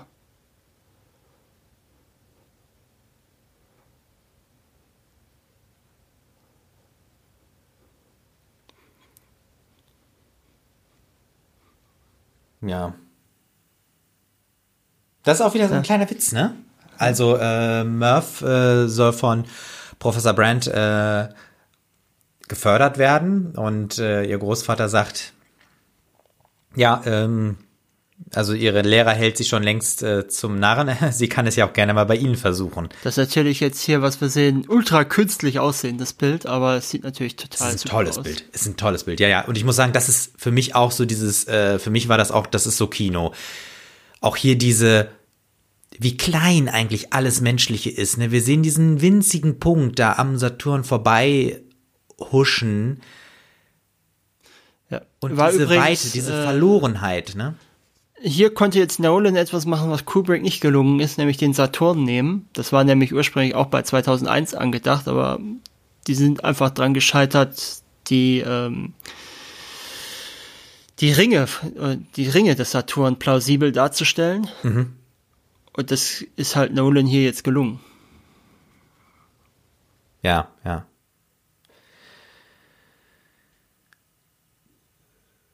So, ähm, Cooper kriegt nochmal Videonachrichten von seinem Sohn und seinem äh, Schwiegervater. Genau. Aber Murph ist immer noch nicht bereit. Ja, das, ich glaube, bis zum Erwachsenenleben nicht, ne? Nee, erst als Professor äh, Brand stirbt. Dann sehen wir sie das erste nee, Mal. Nee, nee, nee, vorher schon, oder? Wo sie sein Alter erreicht. Wo sie so alt ist wie er, ja, stimmt, als ja, er ja. geht. Mhm. Da, da macht, da nimmt sie, glaube ich, zum ersten Mal was auf. Stimmt, ja. Das ist auch eine sehr menschliche, ein sehr menschlicher Dialog. mh, der eigentlich auch nochmal zeigt, dass die Menschen eigentlich auch noch nicht bereit sind, diesen Wahnsinn sozusagen zu machen. Also äh, Doyle ist das, ne? Ja, ja. Ähm, der irgendwie gerade darüber äh, den Kopf sich zerbricht, dass hier eine Wand aus Aluminium ist und dahinter ist einfach nichts. Es ist nichts, kein, ne? Da ist einfach ja. über ewig lange Strecken nichts. Ja, deswegen erzählt Cooper ja auch diese Geschichte mit den Einhandseglern, die nicht schwimmen können. Ja. Hier haben wir gerade echt ein bisschen Atmo gehört. Hast du das gehört? Also dieses Grummeln. Das ist aber, glaube ich, ist das nicht das, was auf dieser Musik ist, die er da hört? Das ist doch so eine Beruhigung. Ach, ja, stimmt, genau, das, äh, genau, der hat, äh, ja, richtig, ja, ja, stimmt, ja.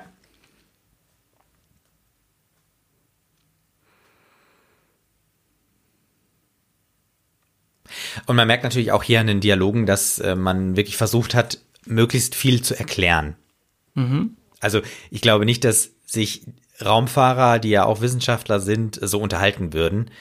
Aber das Gut, muss man ja auch einfach ja machen, ne, um sozusagen Informationen weiter zu Wobei bringen. es ist ja nicht so ganz klar, was Cooper eigentlich ist von, von seiner Ausbildung her. Wir wissen ja, glaube ich, nur Ingenieur irgendwie, ne? Ja, und Ingenieur, Ingenieur so. wäre ja dann niemand unbedingt, der jetzt jedes Detail von Astrophysik kennt. Das stimmt, ja. Wobei ja auch, ich glaube, Astronauten sind ja schon ziemlich breit gebildet, ne? Also ja, die sind ja, sind ja irgendwelche Wissenschaftler meistens. Ja, genau. Ja, Wissenschaftler und Piloten und äh, alles Mögliche, ne? Sportler quasi auch. Mhm. Und das ist, muss ich sagen, das ist, äh, das war für mich, ich bin da sehr dankbar über diese Erklärung. Die Nolan aber auch ganz dreist geklaut hat aus Event Horizon. Ja? Ja. Da wird, naja. da wird ein Wurmloch genauso erklärt, 1997 in Event Horizon. Ja. Ja, aber wie willst du es sonst erklären? Nein, also, ist ja okay, aber es ist halt keine, aber ich sag mal so, da hat nein, nein, jetzt nicht gerade, da hat er jetzt aber auch nicht viel Mühe reingesteckt in dieser Erklärung. Ja, aber wie hätte das anders machen können, ne? Individuell, ja. also. Ja, ja, ja, ist schon klar, aber, ne, es ist halt, ne. Ich weiß noch, vielleicht ist es auch aus irgend, vielleicht ist es auch aus, was weiß ich, irgendeinem Stephen Hawking Buch oder so erklärt, das kann sein. Ja, eben, genau, ja, ja. Aber es ist eben, es ist eben ganz interessant, dass das in so einem äh, B-Horror-Movie in den, in den 90ern ja, schon genauso ja. erklärt wurde. Ja. Und Nolan halt eben auch nichts Besseres einfällt. Also das muss ich jetzt auch nochmal äh, sagen. Ich muss sagen, was das Tolle und das auch Gewagte an diesem Projekt ist, dass man Sachen, die so schwer zu visualisieren sind, dass sie sich einfach gesagt haben, nein, wir versuchen es, wir machen es einfach. Und es ja auch tatsächlich äh, sehr gut hingekriegt haben. Es sind ja dann ein paar Jahre später gab es ja dann von irgendeinem Teleskop Aufnahmen von einem schwarzen Loch oder Nähe schwarzes Loch. Die sahen tatsächlich sehr nah dem aus, was man hier visuell geschaut hat. Wobei das ist ja jetzt kein äh, schwarzes Loch, das ist ja ein Wurmloch. Ne? Nein, aber ja, ne? später haben wir es. Ja, ja, genau, ich weiß. Aber äh, richtig, und hier, äh, das, das ist einfach richtig, ich muss sagen, richtig toll. Also das ist so wirklich. Da sehen wir ja auch schön diese Raumkrümmung, wird ja auch schon angedeutet. Und ich muss sagen, das ist ein großes, es ist ja ein großes Wagnis, äh, so solche Bilder einfach zu machen, weil das kann ja auch voll nach hinten losgehen. Inwiefern? Also zum Beispiel, dass, dass es albern wirkt äh, so, mm oder mm äh, dass es vielleicht. Äh, ja, jetzt haben wir ja so, das ist ja jetzt auch so ein kleiner 2001-Moment, nur ein bisschen weniger Farben. Hm? Ach so, ja, ja. So, und äh, ja, gut, das ist jetzt halt das, die fliegen da irgendwo so durch. Hm. Ich meine, das sieht zwar irgendwie stark aus, aber das ist, das sind ja irgendwie auch spekulative Bilder, ne? Ja, kann ja nicht. Ist ja noch keiner drin gewesen und sowas. ja, ja. Oder wenn, dann wissen wir es wahrscheinlich nicht, ne? Okay, es kam noch keiner zurück von da. Ja, oder so, also, genau. Ja.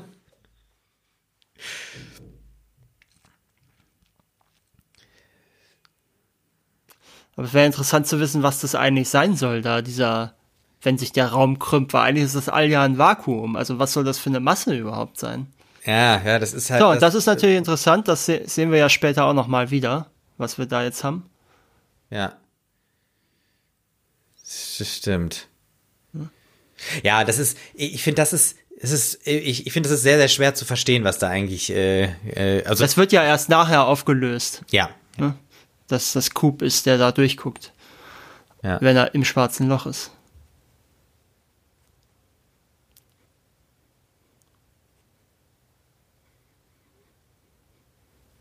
Ja, die Alarmsysteme fahren wieder zurück. Ja.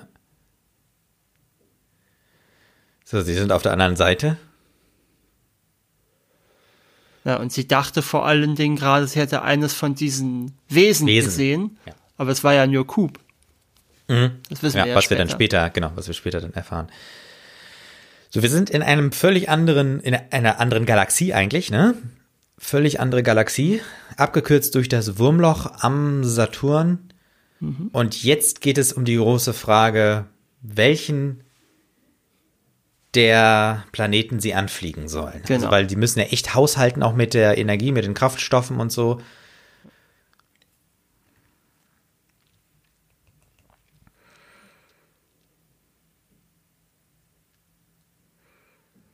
Und es ist auch interessant, dass die jetzt vor Ort das entscheiden müssen. Ey, gut, ich meine, die können ja jetzt auch nicht mit der Erde kommunizieren und funken. Ja, eben. Das, das ist, sie konnten es ja nicht früher entscheiden. Aber auch wenn man sich mal vorstellt, was für eine irre Überlegung zu sagen, wir nehmen, was haben wir? Sieben Leute? Nee, zwölf, ne? Hm, Ja, ja, sowas. Ja. Ähm, die einfach quasi blind äh, auf Planeten reisen, um herauszufinden, ob sie ähm, bewohnbar sind, in dem Wissen, dass sie, äh, ja, dass das, dass sie da nicht wieder wegkommen. Und es gibt ja wirklich so theoretische Überlegungen, wenn man jetzt äh, den ersten Menschen zum Mars schickt, ob das eine One-Way-Mission werden könnte. Es würde sich sicherlich irgendwer dafür finden. Aber ich finde das schon echt. Also diese Überlegung finde ich schon ziemlich krank. Ja. Unheimlich, wirklich, einfach unheimlich. Ja, vor allen Dingen, das Problem ist ja nicht so sehr die One-Way-Mission, wenn der Planet funktioniert, aber äh, das Problem ist ja dann, äh, du weißt ja erst, was da auf dem Planeten los ist, sobald du da bist. Und wenn du Pech hast, Ja. bist du halt auf einem Planet, wo die Atmosphäre Nicht vorhanden ist. Oder tödlich. ja, ja, ja, oder aus Schwefel besteht oder was weiß ich. Ja.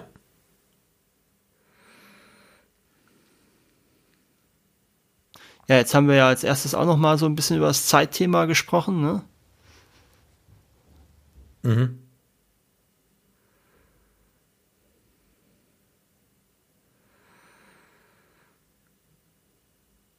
So, jetzt Ja, haben wir den, den, den Miller-Planet, der äh, scheinbar der interessanteste ist, aus mehreren Gründen. Ja.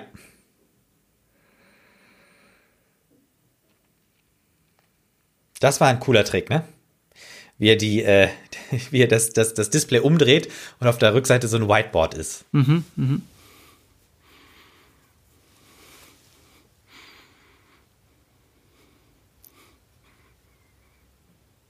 Man kann ja auch nicht so viel verstauen auf der Raumstation, da muss man ja ein bisschen platzsparend arbeiten. Ja, ja, stimmt, stimmt, ja. Man sieht ja auch, äh, das ist, glaube ich, auch relativ echt, ne? Äh, überall sind Sachen. Äh, wir sehen hier äh, links ja auch so, so, so Pakete an der, an der Wand geschnürt. Da hinten Mhm. auch wieder, also überall ist was. Wobei eigentlich, es ist auch relativ Wobei also, ich bin mir geräumig, nicht, ne? Ja, ja. Wobei ich glaube, die sind auch teilweise dann Stoßschutz, übernehmen Stoßschutzfunktionen. Das kann auch sein, ja, ja. Ja. Ich finde, es sieht auch ähm, sehr viel so nach äh, so Flugtechnik aus. Ne? Hier diese Flugzeug, Koffer. Ja. genau. Also, ne, weißt du, diese Elemente, die sind ja auch ähnlich äh, Es konzipiert. ist ja mit- auch Flugtechnik, nur, Ja, halt, ein bisschen- das stimmt. nur halt Ja. ein paar Millionen Kilometer weiter weg von der Erde. Also. ja. So, das ging ja relativ äh, schnell. Die haben sich jetzt für einen Planeten entschieden und Ja gut, das war ja nun, das ist ja eigentlich auch die naheliegendste Entscheidung, ne? Den nächsten Planeten mit guten, mit guten, äh, mit, mit guten Aussichten. Daten, der regelmäßig noch sendet. Also da gibt's ja eigentlich nur wirklich keine Gründe, Nein zu sagen eigentlich. ja.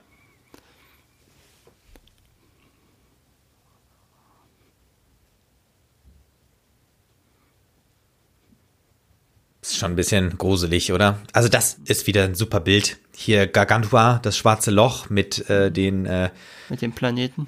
mit dem, genau mit diesem einen Planet, der da so vor ist und auch wie sich das äh, Licht darum so krümmt. Mhm. Wirklich sehr, sehr stark. Und jetzt sehen wir auch so ein bisschen Coopers Eigenwilligkeit. Ne? Ähm, er sieht sich da so als großer Pilot und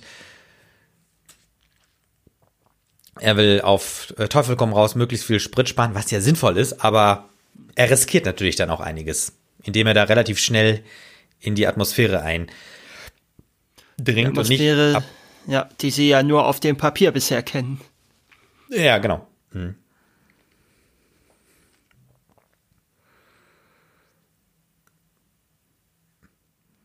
Ah, er erinnert sich, Cooper erinnert sich an, seine, an seinen Absturz. Ja. So, und scheinbar ist es wirklich eine Atmosphäre, also.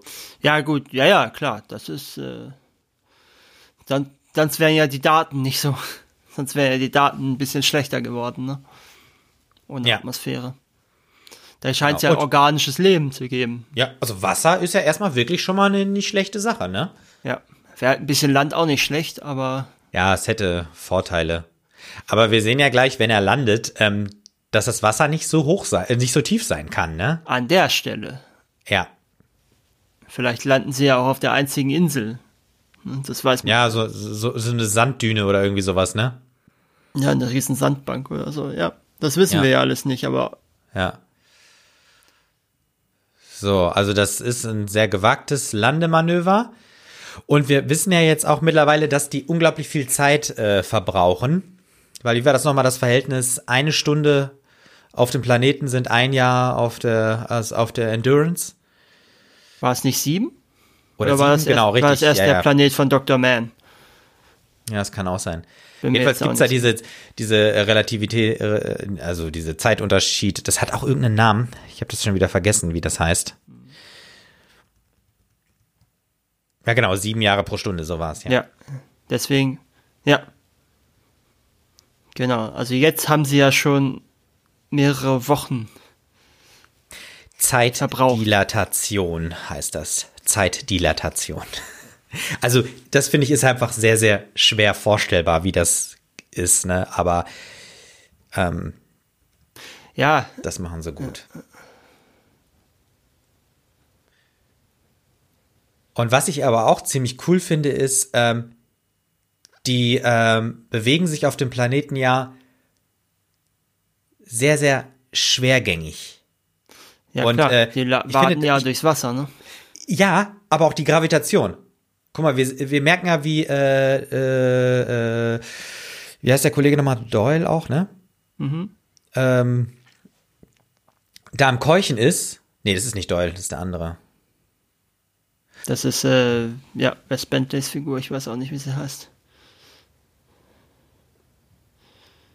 Und jetzt sehen wir auch mal, wie, wie, wie, wie, äh, äh, geschickt diese Roboter sind.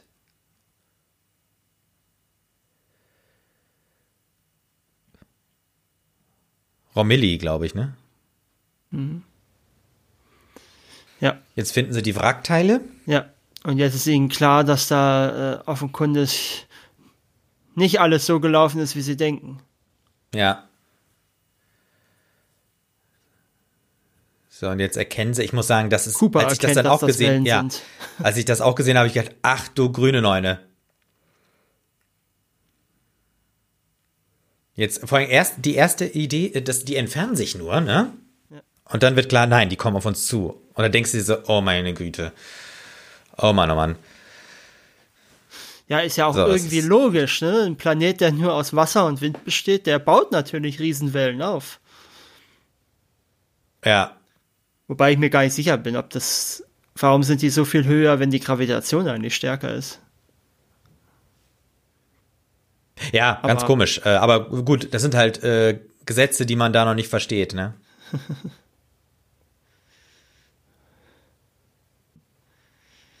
was ich, was ich was ich hier nicht verstehe, ist, warum Brand es schafft und Romilly nicht. Ja. Nee, Doyle, das ist Doyle, Doyle, Doyle. Stand dran an seinem. Ich habe ihn verwechselt. Doyle, ja. Ja. Und das ist Case. Tars ist ja oben. Ja. Und Case. Das hat jetzt, jetzt, ein bisschen was, da sieht man ein bisschen wieder dieses Militär. Äh, das sieht ja so ein bisschen aus wie so eine Straßensperre. Ja, genau, ja, ja, ja, ja, genau. Ja, so eine Panzersperre, ne? Ja, eine Panzersperre. Ja, da hat sich ähm, bei den Dreharbeiten zu der Szene hat sich hat sie sich übrigens eine, eine Unterkühlung zugezogen. Oh, ja. Was wahrscheinlich jetzt Aber- nicht unbedingt überraschend ist. Was ich hier nicht verstehe, ist, wieso schafft es Doyle nicht? Sie Also kommt als erstes rein. Ja, Weil richtig. Casey, Warum- Ja, aber der, der, war doch, der war doch so nah schon da.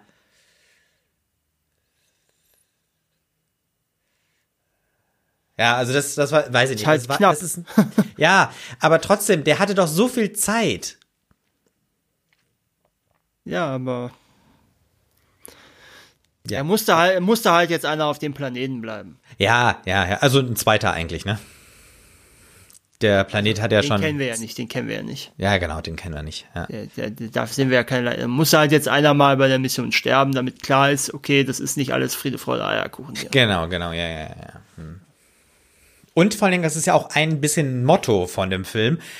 Äh, man muss ja immer äh, irgendwas zurücklassen. Genau, ne? Wir haben ja auch 75 Minuten und noch keiner ist gestorben bei so einer, bei so einer Hiobs-Mission. Äh, nicht Ja, Hiob, ja. Ähm, bei so einer Kamikaze-Mission. Also von daher. Richtig. Ja.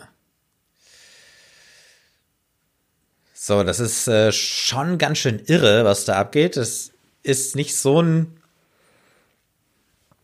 Ja, man wundert sich eigentlich, dass das Schiff nicht äh, komplett zerrissen wird.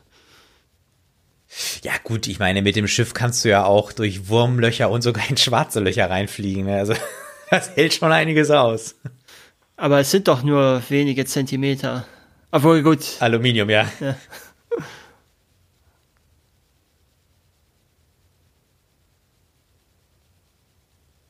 So.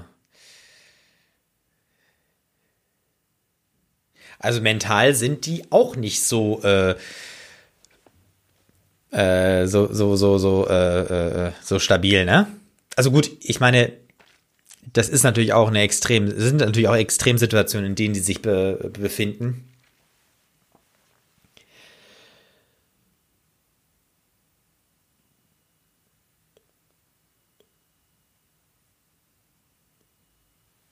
Ist halt auch schon irre, wenn du weißt, du kannst nicht warten, bis das äh, Schiff trocken ist, weil das einfach unfassbar viel Zeit, also in Relation Zeit kostet. Ja. Ja. 45 bis eine Stunde. Das heißt ja ungefähr so fünf bis sieben Jahre. Allein bis das Wasser jetzt alles abgelaufen ist. Ja. Und auch, ähm, ja, was, was, was äh, Brandt jetzt hier erklärt,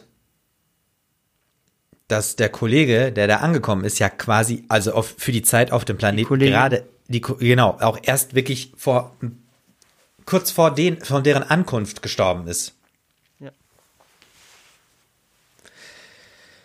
Aber wie sind die denn nochmal an die Daten gekommen? Die haben doch gesagt, die Daten Ja, sind die sind gut. gelandet und haben halt die ersten Daten geschickt. Hier ist Wasser.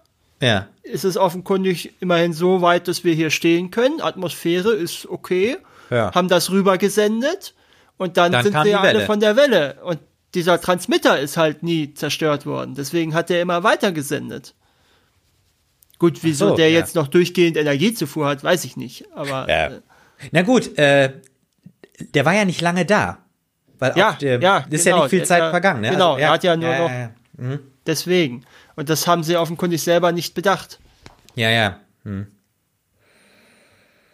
So, die nehmen sich jetzt nochmal alle Zeit, das auszudiskutieren. Ja, sie haben ja, sie haben ja sowieso noch genügend Zeit, ne? Sie können ja eh nicht weg. Ja. Und ihr Kollege oben kann sich ja einfrieren, wenn er keinen Bock mehr hat zu warten. Ne? Also, das geht ja auf jeden Fall.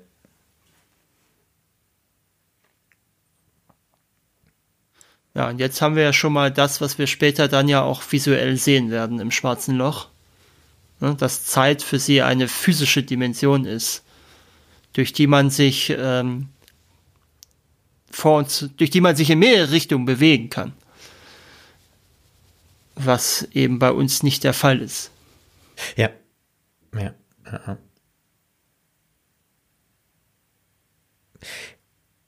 Wir sind, ich glaube, nicht so hundertprozentig in der Mitte, aber ich glaube, gerade wo es so ruhig ist, bevor sie wieder starten, lohnt es sich ja bei dem Film vielleicht mal auch über die zahlreichen Auszeichnungen und Preise zu sprechen. Ja. Ähm, so zahlreich sind die tatsächlich gar nicht. Ähm, da sind viele Nominierungen aber dabei. Ja. Äh, bei den Oscars 2015 gab es nur einen Oscar für die visuellen Effekte. Und nominiert war noch für Filmmusik, da hat Grand Budapest Hotel gewonnen. Mhm. Kennen wir ja auch schon. Bestes Szenenbild, Grand Budapest Hotel. Bester Ton hat Whiplash gewonnen. Bester Ton Schnitt American Sniper. Bei den Golden Globes gab es nur eine Nominierung für die Musik. Da hat Entdeckung der Unendlichkeit gewonnen. Was ja, glaube ich, der äh, diese Stephen Hawking Biografie ist. Mhm.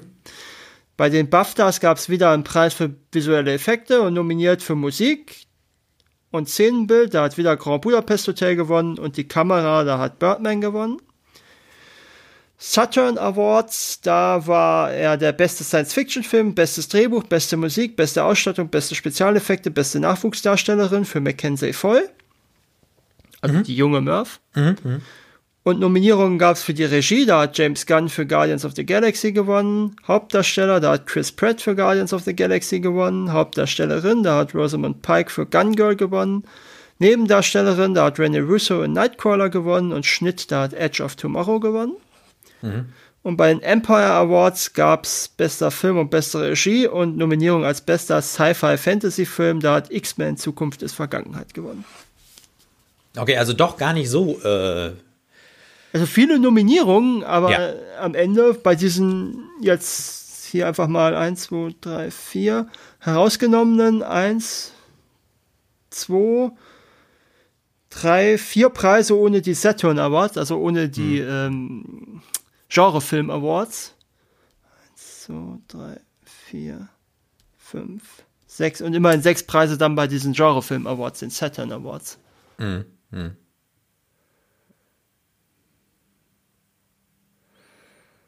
Tja, und hier sehen wir das erste Mal auch, wie eine Figur innerhalb des Films altert, ja. während die anderen eben nicht altern. Ja. Und das ähm, es ist auch schön, also ich muss sagen, das finde ich schön, wie äh, Dr. Brandt ähm, das erstmal realisiert und damit überwältigt ist. Genauso wie äh, Cooper jetzt seine Nachrichten abruft und dann einfach Von so der 23 Computer, Jahren. Ja, genau, der Computer so ganz nüchtern Nachrichten von 23 Jahren sagt und äh, man merkt erstmal, was Realiti Relativität bedeutet. Und das übersteigt ja auch sämtliche emotionalen Grenzen. Also, und wir, wir kriegen ja jetzt quasi eine Lebenszusammenfassung von seinen Kindern oder von Ja. seinem Kind. Von dem Sohn, ja. Ja. Tja, wir sehen, wie er, wie sie ihn zerreißt, dass er diese ganzen Elemente nicht, nicht mitbekommen hat. Ja. Und er weiß, das ist ja jetzt erst die erste. Ja. Und ich meine, das muss ja auch, guck mal, du kriegst als, als Vater äh, die ganze Lebensgeschichte deines Kindes sozusagen jetzt äh, innerhalb weniger Minuten. Vor allen Dingen, vor allen Dingen in der letzten Nachricht dürfte er ja ungefähr fast schon so alt sein wie er. Ja, ja, ja. Und ich, ich, ich muss sagen, was, was, was das mit mir macht, diese ähm, Szene, ist, dass es einfach nochmal zeigt, diese Verlorenheit des Menschen, also auch im Leben, also diese Einsamkeit, die er spürt, auch diese Sehnsucht nach, eigentlich auch so nach, nach, nach Sinn von Leben und nach, nach Bedeutung im Leben. Und es bleibt so eine, so eine ganz traurige Einsamkeit in, es liegt in diesem in dieser Szene drinne. Und wir sehen das ja auch an Cooper, der da wirklich äh, weint auch, während er das Video anschaut. Ja, die Szene ist ja nur oft auch mit anderen Kontexten bei YouTube gelandet. Ach so, ja, das eignet sich für Memes, ne? Ja, ja, ja. Wo sie dann eben die Gegenschnitte alle mit was anderem dann verwendet Ja. hat. Und auch äh, traurig, wie sein, also Der Sohn Sein- sein- aufgegeben hat, dass weiter zu senden, ne? Ja. Oder geht davon ausgeht, dass der Vater nicht mehr entweder tot ist oder einfach nicht mehr zurückkommt. Ja.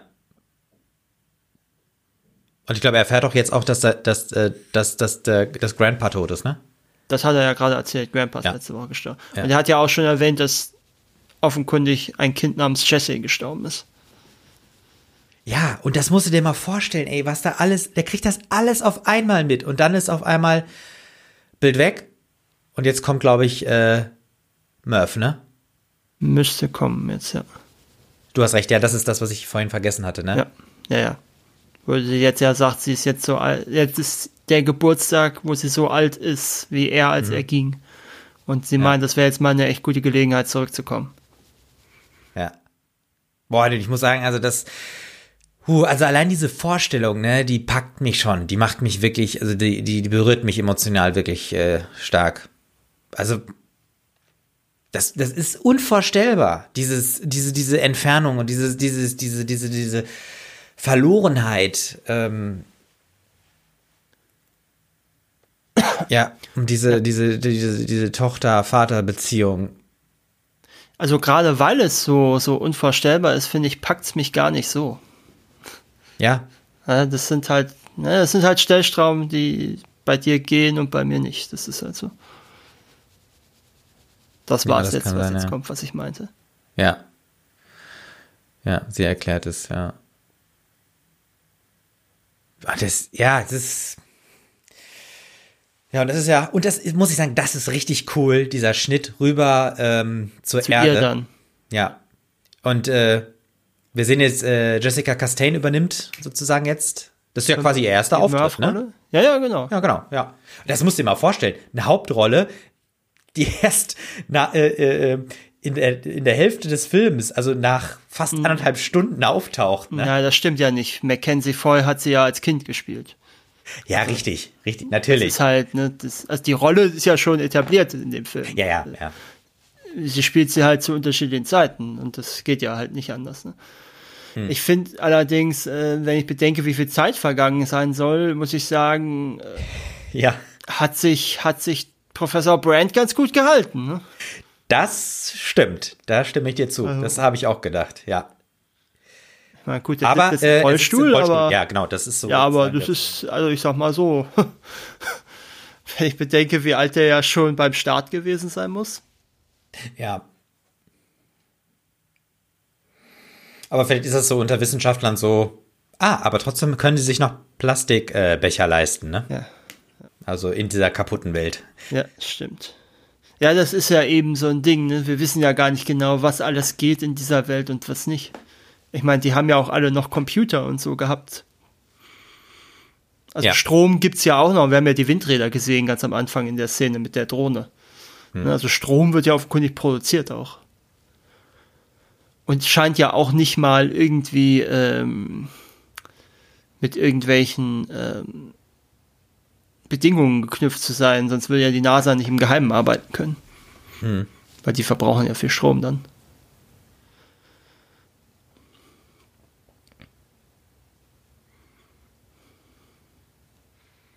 Jetzt kommt Murph langsam dahinter, dass irgendwas nicht stimmen kann.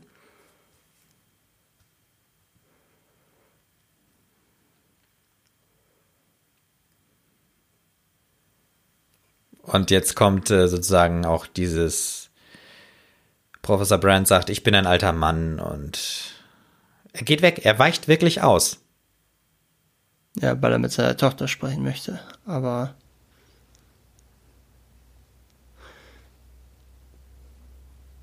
das ist übrigens das einzige Mal jetzt, dass der Begriff Interstellar im Film fällt. Ah, okay. Ich finde schön, wie Dr. Brand da äh, ihrem Vater zuhört und im Hintergrund sieht man äh, Case oder Tars am Arbeiten. Mhm. Der rödelt da irgendwie so rum. Vielleicht macht er auch nur ein bisschen äh, sauber. Ja, nee, ich dachte so ein bisschen Übungen, weißt du? Ach so, ja, genau, damit er nicht einrostet, ne? Ja, ja. Ist ja ganz wichtig, gerade bei so langen Reisen, dass man auch immer in Bewegung bleibt, ne?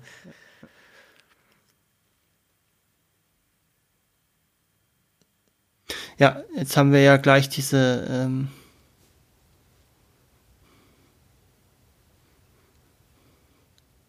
Ja, jetzt haben wir ja gleich diese Diskussion, ne? Wer ist jetzt der zweite Planet, der angeflogen wird? Hm. Und da kommt ja. wieder auch eine sehr, also nicht sehr rationale Entscheidung mit rein. Genau. Also das, was wir später dann ja, wenn wir auf Dr. Mans Planeten sind, haben, diese Diskussion, die ja eigentlich diese ganze Mission befasst, die haben wir jetzt ja im Kleinen. Mhm. Was mir gerade auch noch auffällt, ist, äh, die haben relativ gewöhnliche Kleidung, ne? Also ich meine jetzt nichts ähm, Außergewöhnliches in dem Sinne, aber sie haben jetzt keine Overalls oder irgendwie so, ne? Sondern die haben schon normale Pullis irgendwie. Ja, also warum auch? Gedeckten ne? Farben, ja. Meine, die sind ja, durch die Raumstation haben sie ja diese Schwerkraft und die Gravitation. Also warum sollten sie sich jetzt irgendwie, die müssen ja nicht dauernd im Blaumann rumlaufen. Nein, nein, richtig, ja, das, das, das stimmt, ja, ja. Und ich glaube, es ist auch fürs Wohlbefinden ganz wichtig, dass du mit irgendwie so was Menschlichem wie Kleidung oder so auch mal ein bisschen variieren kannst und nicht immer nur in so einem technischen Anzug stecken musst.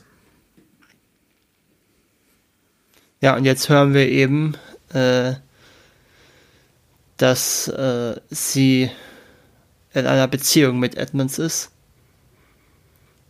Und dass mhm. das natürlich ihre Ansicht, äh, nee, sie sagt ja direkt, sie möchte ihrem Herzen folgen. Hm.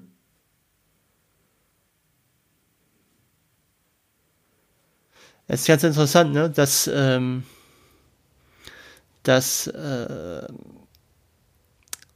Cooper ja später dann genau die gegenteilige Position einnehmen wird von der, die er jetzt hat. Also, weil er jetzt sozusagen die, die Rationalität und, genau, äh, sagt die dir, Wissenschaft. Ja, du liebst mhm. den, aber äh, der sendet nicht mehr. Mhm. Wir haben nur noch eine Möglichkeit, also gehen wir zu dem, der sendet, bevor wir den da maximal noch beerdigen können. Mhm. Ne? Und später äh, geht es ja nun darum, äh, Moment mal, wir können nicht die, die, können nicht alle Menschen da zurücklassen und irgendwo einfach eine Population gründen, eine neue. Ja. Hm? Ich muss auch sagen, ich bin jetzt auch kein so großer Freund dieses ganzen Monologs von von Anne Hathaways Figur hier, ja. Muss gestehen, der ist, die finde ich auch ein bisschen. Mm, ich weiß also, nicht, dieses, ja. Ich, ich glaube, was du, was du ansprichst, ich habe da nämlich auch drüber nachgedacht. Ich finde ihre Rolle, sie wird ein bisschen schwach dargestellt. Sozusagen so ein bisschen die schwache Frau gegenüber dem starken Mann, also Cooper. Mhm. Was ja eigentlich nicht ganz stimmt, weil ja, nicht Cooper die schwache, ja, halt die emotionale Frau. Die emotionale, ja, genau. Gegenüber dem ähm, rationalen Mann. So. Richtig. Ja. Und äh, das muss ich sagen, das ist, das würde ich auch sagen, das ist es auch eine Schwäche von dem Film. Vielleicht. Ja, das, also ich meine, natürlich muss es irgendwie so Gegenparts geben, aber das. Nein, nein, das ist schon ne? nicht, das ist nicht unberechtigt, ja. Ja, äh, ja, ja. Also, weil das finde ich so ein bisschen, Nee, das ist zu einfach gemacht. Also, dass sie. Ja, äh, ich kann es ne, also, nachvollziehen. Ich ja, ja, du weißt, was ich meine, ne? Also, ne, die, die, Frau spielt sozusagen die emotionale, die, die, die, die Schwache. Hm. Ähm, das, ja, finde ich nicht so gelungen. Ja, jetzt sind wir wieder bei den Kindern, die ja natürlich inzwischen erwachsen sind und die sich scheinbar zum ersten Mal nach längerer Zeit wieder mal sehen überhaupt. Mhm. Und es gibt Mais. Ja, das ist auch, auch so ein, sonst, ne? Ja, so ein Maissalat. Es gibt ja wirklich nur noch Mais. Das muss man sich mal überlegen. Wir Aber sehen, die hatten immer noch Bier, ne? Zumindest als äh, Cooper noch auf der Erde war, ne? Das, ja, vielleicht ist es ja noch, sind das ja noch Restposten gewesen, ne? Ja, oder vielleicht ist es auch so ein neues, äh, so ein Maisbier. Ma ja, genau, Maisbier.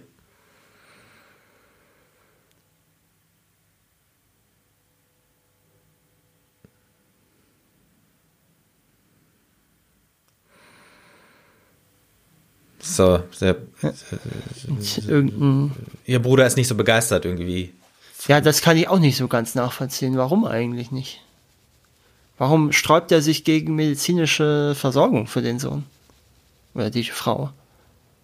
Ja, ich glaube, das ist, äh, da ist so ein, so ein, das, das geschwisterliche Verhältnis ist natürlich auch ein Stück weit belastet. Ja, aber ich sag mal so, selbst dann, er hat doch schon ein Kind verloren. Das kommt, das wird das sagt sie ja, ja auch später. Ja, ja. Ne? Mhm. Warum mhm um alles in der Welt äh,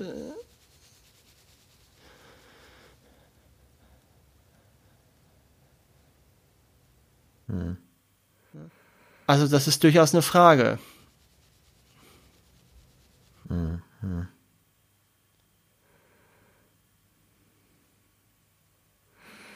Ja, jetzt haben wir ja die, die Diskussion, die wir später ja auch haben, die sie ihm jetzt erstmal vorwirft, in dem Glauben, dass sie, äh, dass sie diese Wahl hat, mhm. die sie ja nie haben wird.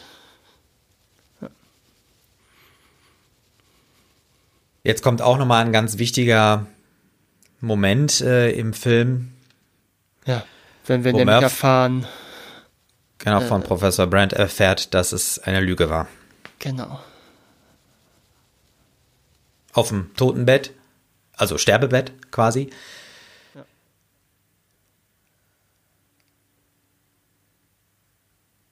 Und ich muss auch sagen, es sieht immer noch relativ gut aus dafür, dass er jetzt gerade am Sterben ist. Ja, ja, ja, ja, das stimmt, das stimmt. Aber da merkt man auch irgendwie, sie hatten so ein bisschen äh, Probleme mit der Schärfe, ne? Ja, das ist mir vorhin auch schon mal aufgefallen, nachdem sie von dem Wasserplaneten zurück sind. Ja. Wo sich Coop dann, oder Cooper dann vor das Dingens setzt, vor diesen, vor den Fernseher setzt da. Ah, ja, ja. Den Bildschirm. Ja. Da gab es ja. ja auch mal, dass er. Also man muss ja, man muss auch sagen, der Film ist ja äh, ähm, sowohl auf 35 Millimeter als auch zum Teil auf IMAX gedreht. Genau, und das sieht man ja schön auch jetzt auf der Blu-ray immer, wenn er zwischen 16 zu 9 und Vollbildformat schwingt. Genau, ja, und das ähm, äh, gerade bei IMAX ist das natürlich dann mit mit Schärfe, also bei 35 Millimeter auch, aber bei IMAX noch mal schwieriger bei so einer großen, bei so einem großen Bild. Aber das muss ich sagen, das ist eigentlich auch schon eine Nolan-Marke, zu sagen, komm, wir machen's fett, wir machen die Bilder einfach fett, so wie es geht. Und mhm. man muss auch sagen, äh, der eigentliche Kameramann hat ja keine Zeit gehabt für das Projekt. Mhm. Äh, der hat ja mit dem, ich glaube, Niederländer oder so gedreht. Ja, ja und nicht mit seinem eigenen Kameramann, den er sonst immer hat. Und jetzt bricht natürlich für Murph eine, eine, eine Welt zusammen. Die hat ja auch ihr ganzes Leben daran geglaubt. Ja, und vor allen Dingen ist ihr ja auch jetzt bewusst, dass ihr Vater ja da reingelegt wird, ne? Oder wurde. Mhm. Mhm.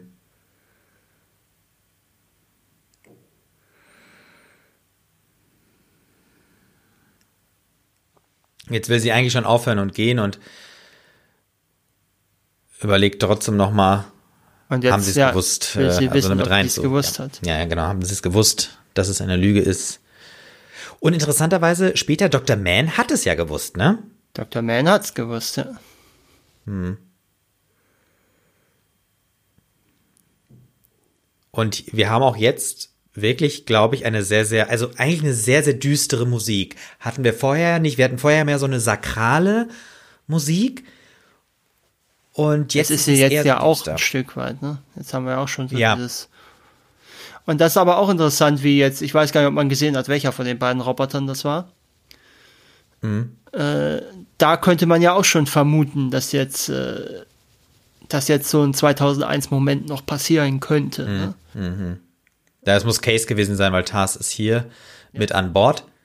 Jetzt kommt die Wolke. Finde ich sehr cool gemacht, irgendwie, dass da auf einmal eine gefrorene Wolke. Das ist wohl nach Aussage von Kip Thorne so das, äh, was nicht möglich das Unwahrscheinlichste, was sie äh. gemacht haben, weil sie wollten schon möglichst nah an dem dran sein, was zumindest in der Theorie möglich ist. Und das meinte, das ist jetzt wirklich das Unwahrscheinlichste. Mhm. Ja, ja, nee. Aber äh, da muss man auch mal sagen, die haben jetzt da, diesen Planeten ja auch auf einem Gletscher gedreht. Meine Island, Teil, Island. Ja.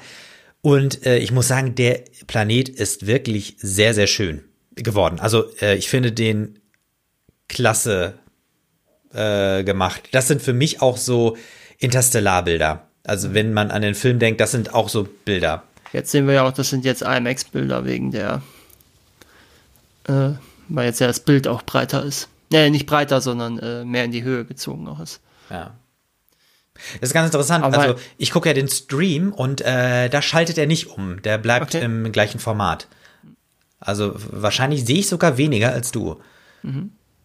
Äh, interessant auch ähm, finde ich, dass sie jetzt noch gar keine ähm, gar keinen Argwohn haben, gar nicht misstrauisch sind, obwohl sie gerade gemerkt haben, das ist ein Planet, der ist so kalt, dass sogar die Wolken gefrieren. Ja, ja, ja, ja, genau, genau, genau, genau. Ja. Und das muss doch auch einfach ein unglaublich gruseliger Moment sein, dass du jetzt da auf einen fremden Planeten gehst und so eine Kiste aufmachst. So einen Sarg öffnest, ja. So einen Sarg wirklich öffnen. Und auch interessant für einen Film, dass jetzt eine, eine, eine, also noch mehr als eine Stunde vor Schluss noch eine so prominente Größe auftaucht. Die ja vor allen Dingen im gesamten Marketing für den Film nie erwähnt wurde. Stimmt, das ist auch nochmal so eine Überraschung, ne? Ja. Da weiß ich auch noch, wie ich da gesagt bin, da, so, hä? Das ist, doch, das ist doch, ist das mit Damon? Das ist doch nicht mit Damon. Das hätte ja. man doch gehört. Und es ist auch ein bisschen so das Öffnen eines Sarkophags, ne? Ähm, ja, oder ja, von einem Leichensack, ne? Ja, richtig, ja.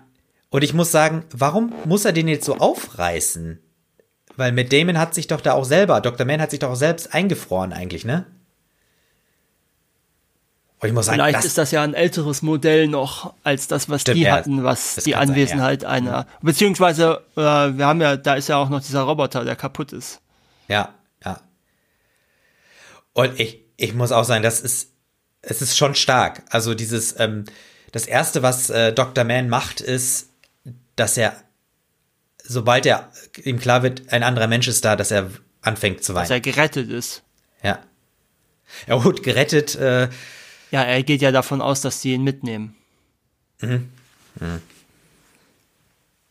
Ja, er erklärt ja jetzt auch, also das, er sagt ja gar nichts, ey, willkommen auf meinem tollen Planeten, es geht weiter, sondern das Erste, was er denkt, er denkt jetzt nur an sich, an seine Emotionen und an das, was er ist. Und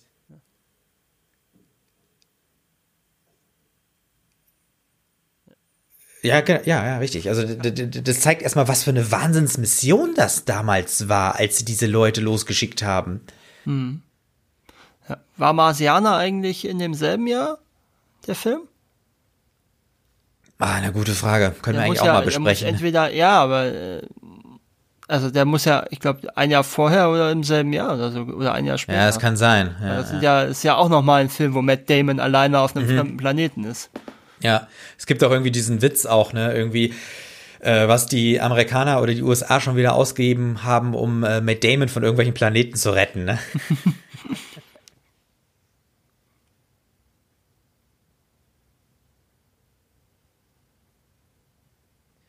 So, jetzt soll er von seiner, von, von unserer neuen Welt sprechen und ähm, man merkt, ja gut, er muss jetzt ein bisschen schrubbeln, ne? Weil ähm, man sieht ja, das, das sieht, macht nicht so einen guten Eindruck. Ja, das ist, eine, das ist eine kalte, tote Landschaft, ne? Ja, ja, ja. Wir hören es ja, ne? 67 kalte Ta Stunden tagsüber, 67 kalte Stunden nachts. Noch kältere Stunden. Aber immerhin ist die Gravitation ein bisschen leichter. Mhm. Und man kann ein paar Minuten atmen.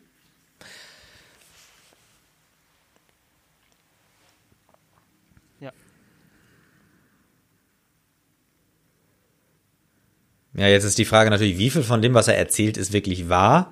Mhm.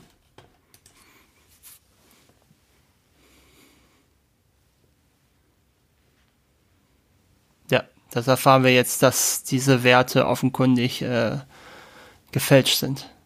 Mhm. Ja, Kip ist natürlich vom Namen her äh, mhm. äh, eine Ehrung. Ja, eine Ehrung für den äh, wissenschaftlichen Berater des Films. Mhm.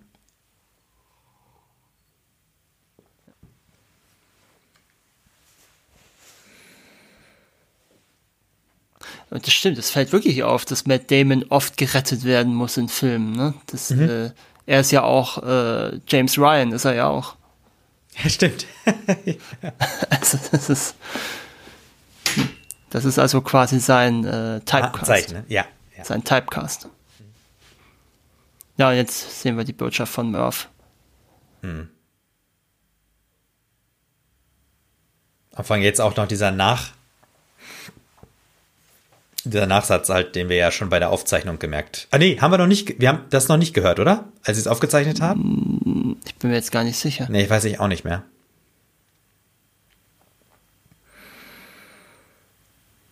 Jetzt erfahren sie, dass sie nicht gerettet werden. Sie sehen sich nie wieder.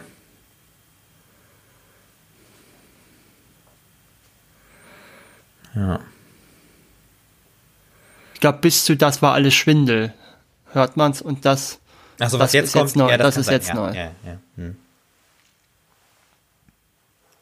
Was ich ja mal äh, bei, also bei, bei vielen äh, dieser äh, Weltraumfilme, äh, Science-Fiction-Filme da auch nicht so, ähm, also was, ich, was mir immer wieder auffällt, dass sie sich immer technisch die Mühe machen, Videonachrichten zu übermitteln, die ja von der äh, Übertragungsrate einfach viel mehr, viel aufwendiger sind als einfach nur Textnachrichten. Wieso kommunizieren die nicht mit Text? Oder ja, noch nicht mal mit Audio? Gut, das hat natürlich damit zu tun, dass es ein Film ist, ne? Das ist ja, schon klar. Zum einen das und zum anderen äh, Textnachrichten machen ja überhaupt keinen Sinn in dem Moment, weil sie natürlich die Emotionalität nicht rüberbringen können. Das ist richtig, ja, ja, ja. Aber jetzt und mal rein weil technisch die gesehen. auch gefälscht werden können. Auch das darf man ja nicht. Ja, das stimmt. Äh, wir sehen ja, äh, äh, Daten wurden ja auch gefälscht von Dr. Mann. Genau. Und jetzt haben wir diese, äh, jetzt haben wir es ja, ne? Ihr Vater hat die Gleichung gelöst. Jetzt, äh, das ist ja das, was wir vorhin noch hatten in dem Büro, ne, wo sie wo Murph gesagt hat, sie haben doch die Gleisung gar nicht richtig versucht zu lösen.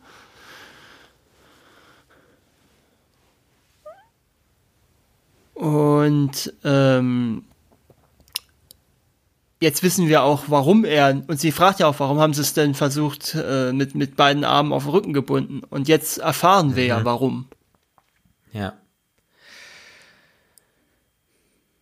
Es ist erstaunlich, dass Dr. Mann das trotzdem dann auf sich äh, genommen hat. Ja, weil er daran glaubt, an diesen, an Plan, B, Plan ne? B. Ja.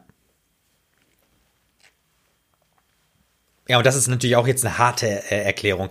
Also eigentlich haben sie die Menschen emotional manipuliert, weil sonst hätten sie diese Mission nicht auf sich genommen. Genau, also sie wollten, es ging ihnen nicht, es ging ihnen darum, die Menschheit zu retten, aber nicht darum, mhm. die Menschen zu retten. Das ja. ist das, ja, das ist, ja. Das ist also, das, was auf den ersten Punkt ja widersprüchlich klingt, aber was genau das ist, was sie machen. Und genau deswegen mussten sie, um diesen Widerspruch nicht zu einem Widerspruch werden zu lassen. Ja, ja. Eigentlich auch heftig, wenn man mal wieder an die aktuelle Situation denkt, also zumindestens äh, jetzt auch im Zeitpunkt unserer Aufzeichnung, ähm, dass ja die Triage äh, hier nochmal eine ganz andere Dimension hat. Also es geht nicht mehr darum, einzelne Menschen zu retten oder zu entscheiden, welche gerettet werden, sondern hier geht es darum, die Existenz nur der Menschheit oder überhaupt irgendeinen Menschen zu retten. Ne? Das ist ja nochmal eine viel ja. größere Dimension und übersteigt ja auch unsere normalen äh, äh, äh, Vorstellungen von Ethik und Moral. Ja, ja. Also man muss die Frage aufwerfen, kann man die Menschheit retten, indem man so sehr die Menschlichkeit eigentlich ja. zerstört hat? Ja. ja. Was wird überhaupt gerettet? Ne? Was ist das, was gerettet wird?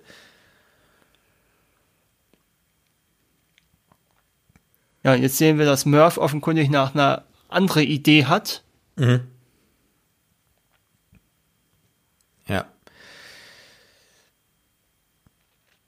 Ja, das ist äh, auch hier interessant. Sehen wir diese, diese Auswanderungsbewegung, die es halt schon in den 30er Jahren gab, sehen wir hier ja auch dargestellt. Ja, vor allen Dingen auch, äh, äh, das ist auch so ein bisschen wieder so, das ist schon so ein bisschen äh, äh, das, was man so aus, aus, aus, aus vielen so apokalyptischen Filmen auch kennt. So diese Karawanen, ne? Die, ja, ja.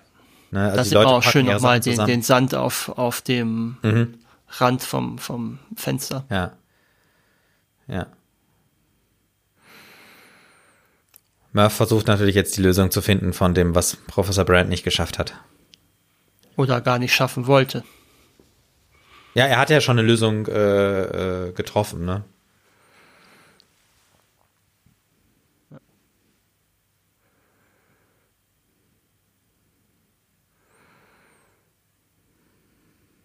Jetzt haben wir kurz die Erklärung des Geistes für Murph.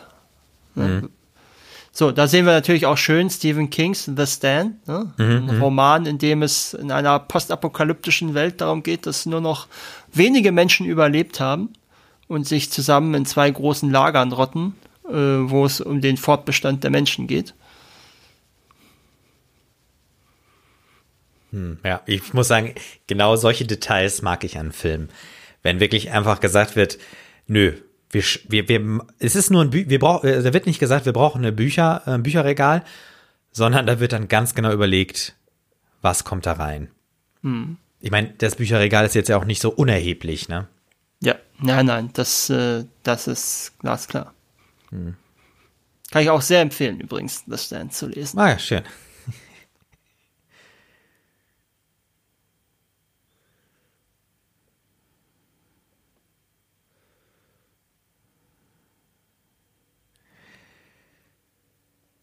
Ja, jetzt haben wir kurz eine Erzählung zu dem schwarzen Loch und zu dem, was ja jetzt dann noch nachher passieren wird äh, innerhalb der nächsten Stunde.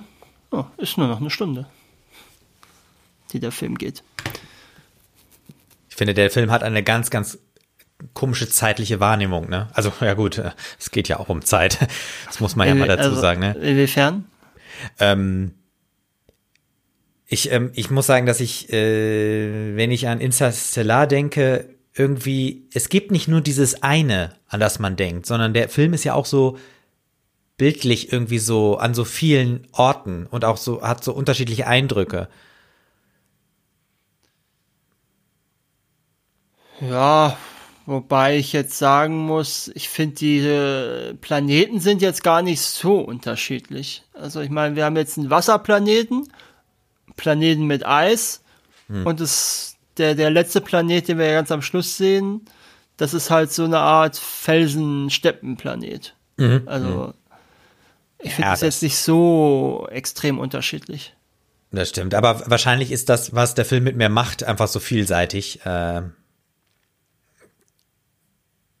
dass ich auch in diesem Film einfach die Zeit verliere. Ich glaube, das ist es, darauf wollte ich hinaus. Also in dem Film verliere ich selber mein, mein Zeitgefühl. Ähm, und das zeigt ja schon, dass er das echt gut hinkriegt. Hier sehen wir auch erstmal, wie absurd die Welt ist. Wir haben ja äh, da eben dieses Loch gesehen auch. Mhm. Wir haben ja auch gesehen, dass das so eine Art Steinbrücke war, ganz rechts am, äh, ganz links am Rand.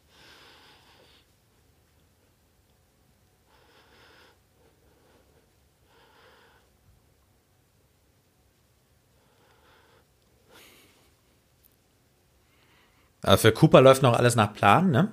Ja. Aber für, für Man natürlich auch noch. ja, ja. Wobei er ja auch eher ein bisschen improvisiert, ne? Ja, gut, aber äh, ich denke mal, dass er den Plan, ihn umzubringen, jetzt während des, äh, während des Spaziergangs fasst. Ja. Ähm. Ist auch schön, dass Dr. Mann jetzt von, von darüber spricht, was einem zum Menschen macht. Mhm, der Überlebenstrieb, Und, ja. Ja. Oh, ganz interessant, hinten äh, rechts die Löffel an der Wand. Mhm. Das ist ja auch so ein bisschen äh, dieses Zeichen äh, davon, den Löffel abgeben. Der Spruch kommt ja daher, dass früher die Leute in den Haushalten ihre Löffel hatten. Jeder hatte seinen Löffel, ne? Wir hatten auch. Und wenn man stirbt, äh, dann hat man diesen Löffel abgegeben. Wir hatten auch gerade jetzt die Lindbergh-Biografie, ne? Auch natürlich ganz wichtig als Lindbergh als einer der Pioniere des Fliegens. Hm, ja, sehr gut. Und, klar, äh, und auch nicht uninteressant, als jemand, der sein eigenes Kind überlebt hat. Ah, das ist, das ist ja das, doppelt. Das Lindbergh-Baby ist ja damals entführt worden und äh, das hat man ja nur noch tot gefunden. Sehr interessant. Und äh, das passt auch durchaus dazu, dass Nolan den Film als eine Oder an den menschlichen Raumflug verstanden wissen möchte. Ja. Auch starkes Bild, dieses unwirkliche über Kopf. Mhm äh, haben. Auch schön diese, diese Arm-Jetpacks, die wir auch gerade gesehen hatten. Ja, ja. Ich finde, ich finde, was ganz cool ist, dass diese Raumanzüge, die sind schon ziemlich cool in dem Sinne, was sie können, aber sie sind noch nicht so überdreht, dass sie alles können. Ja, es sind keine richtigen Jetpacks, ne? Genau. Das ja, sind halt ja. diese Dinger da am Arm. Ja, ja. Wobei ich mir gar nicht sicher bin, ob die ausreichen würden. Mhm. Ja.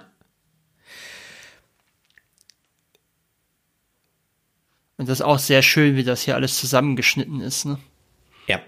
Ja, ja, ja, ja. Das ist, ich finde, das ist gerade, es ist collagenhaft, aber nicht. Ja, es ist ja eine Montage. Ne? Äh, ja, ja schon, aber halt trotzdem, dass es weitergeht und nicht einfach nur so klippig aneinander gesetzt. Das ist immer die billige Form. Hier wird wobei wirklich natürlich, wobei natürlich schon die Frage ist, es wird ja eigentlich getrickst, weil ähm, eigentlich kann es ja gar nicht parallel laufen, was da alles passiert. Ja, das ist, ja, das ist richtig. Weil ja hier auf dem Planeten die Zeit ganz anders vergehen muss wie auf der Erde.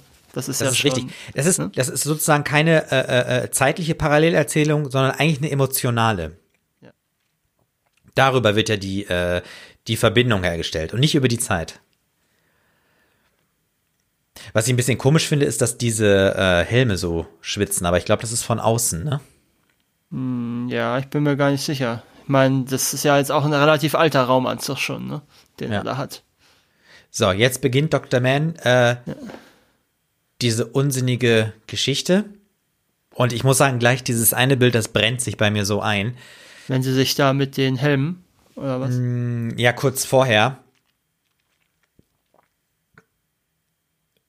Ja. So, äh, jetzt kämpfen die beiden ja gleich. Na, ich muss halt sagen, was halt so absurd ist, ist einfach. Ich würde doch, ich würde doch sagen, ey Leute, ihr seid in so einer lebensfeindlichen Umgebung. Du musst doch mit jedem Menschen zusammenarbeiten, den du irgendwie kriegst und den du findest. Ja, aber, Aber es was macht ja der um Mensch? Die, es geht ihm ja um die Mission, ne? Ja, natürlich, klar. Und auch auf der Erde eskaliert es.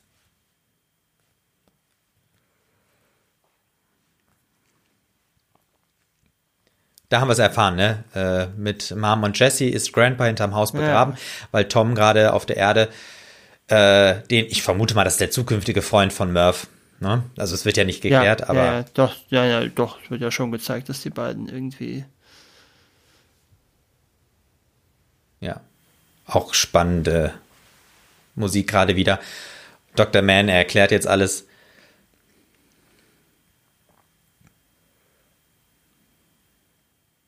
Ich finde es irgendwie auch äh, cool, dass ähm, Matt Damon auch so ein, ich sag mal, einen schwachen Charakter spielt, ne? Ja, er ist ja eigentlich der Antagonist, ne? Ja. Wenn Ja. man.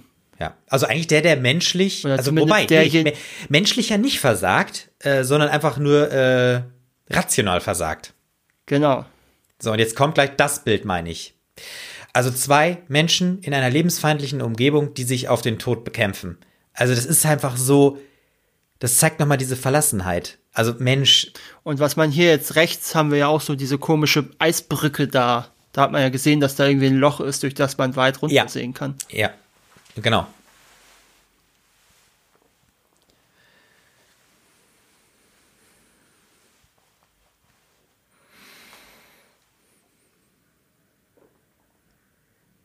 Murph heult Ja, sich jetzt aus bei Tom, bei ihrem Bruder. Dad hat sie verlassen und im Stich gelassen. Aber ich verstehe einfach ihn nicht in der Situation. Tom? Ja, Naja, Tom ist anders gestrickt. ja gut, aber er muss doch selber sehen, dass das nicht haltbar ist auf Dauer, diese Situation. Ich glaube, aber Tom ist, glaube ich, eher so der Typ, der ausblendet und der es nicht wahrhaben will. Weißt du, der sozusagen äh, irgendwie nicht sein Schicksal in dem Sinne in die Hand nimmt, sondern einfach nur so ein bisschen resignierend da ist.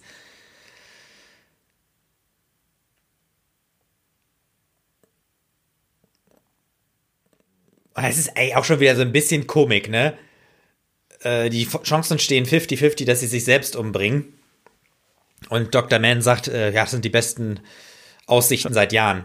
Ja, finde ich aber einen ganz starken Satz. Ja, ja, finde ich auch. Und das, was er ihm da weggenommen hat, das ist, glaube ich, dieses Notfallatmungsgerät, ne? Ja, das steckt äh, Anne Hathaway ihm ja dann rein. Genau, ja. So, die Karawane zieht weiter. Das ist, das finde ich auch einen sehr interessanten Satz. Ne? Verurteilen Sie mich nicht, Dr. Cooper. Nur sehr wenige wurden so auf die Probe gestellt. Aber tatsächlich hat er ja vor, die gesamte Menschheit auf diese Probe zu stellen, auf den Tod zu warten. Ja, Ne? Also da sieht man, dass er selbst nicht mal sich persönlich an das hält, was er der ganzen Menschheit in seiner, ähm, in seiner Arroganz aufoktroyieren will. Hm? Also selbst diejenigen, die diesen Plan ersinnen und ihn ausführen wollen, halten sich im Kleinen nicht an diesen Plan, verlangen aber von der ganzen, Mhm. von allen Menschen zum Wohle der Menschheit, zum vermeintlichen Wohle Mhm. der Menschheit, sich daran zu halten. Und das ist eben die Frage, können wir eine, oder könnte man überhaupt eine menschliche Gesellschaft aufbauen auf einem so großen Verlust von Menschlichkeit? Ja. Ja, ja, ja, ja, ja, ja, ja. Du hast recht.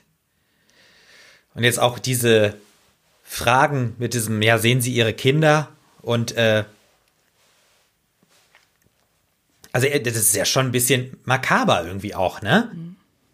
Ja, vor allen Dingen, er ist ja auch ziemlicher, ziemlich feige Sau, ne? Er geht ja dann weg und sagt, ich kann das nicht sehen, nachdem er ihn da zum Sterben zurücklässt. Genauso wie er Ja, halt auch ja. nicht sehen, genauso wie er halt ins All fliegt, weil er nicht sehen kann, wie die Menschen alle verrecken, die er dann auf der Erde zurücklässt. Ja, und Ja. hier sehen wir, Die zwei Kinder auf dem Pickup, die wir vorhin ja schon mal gesehen haben. Jetzt hören wir auch wieder das Gedicht. Und wir sehen, wie äh, Cooper versucht, diesen Transmitter oder was das sein soll. Ja, diesen Langstreckentransmitter, ne? Und auch Dr. Mann kann dieses Todesgeröchel nicht, äh, Nicht er kann nicht mal zuhören. ja, ja. Und der, der ist derjenige, der sich dazu aufschwingt, die Menschheit äh, darüber Gericht zu sitzen, welche Menschen eigentlich überleben dürfen. Ja.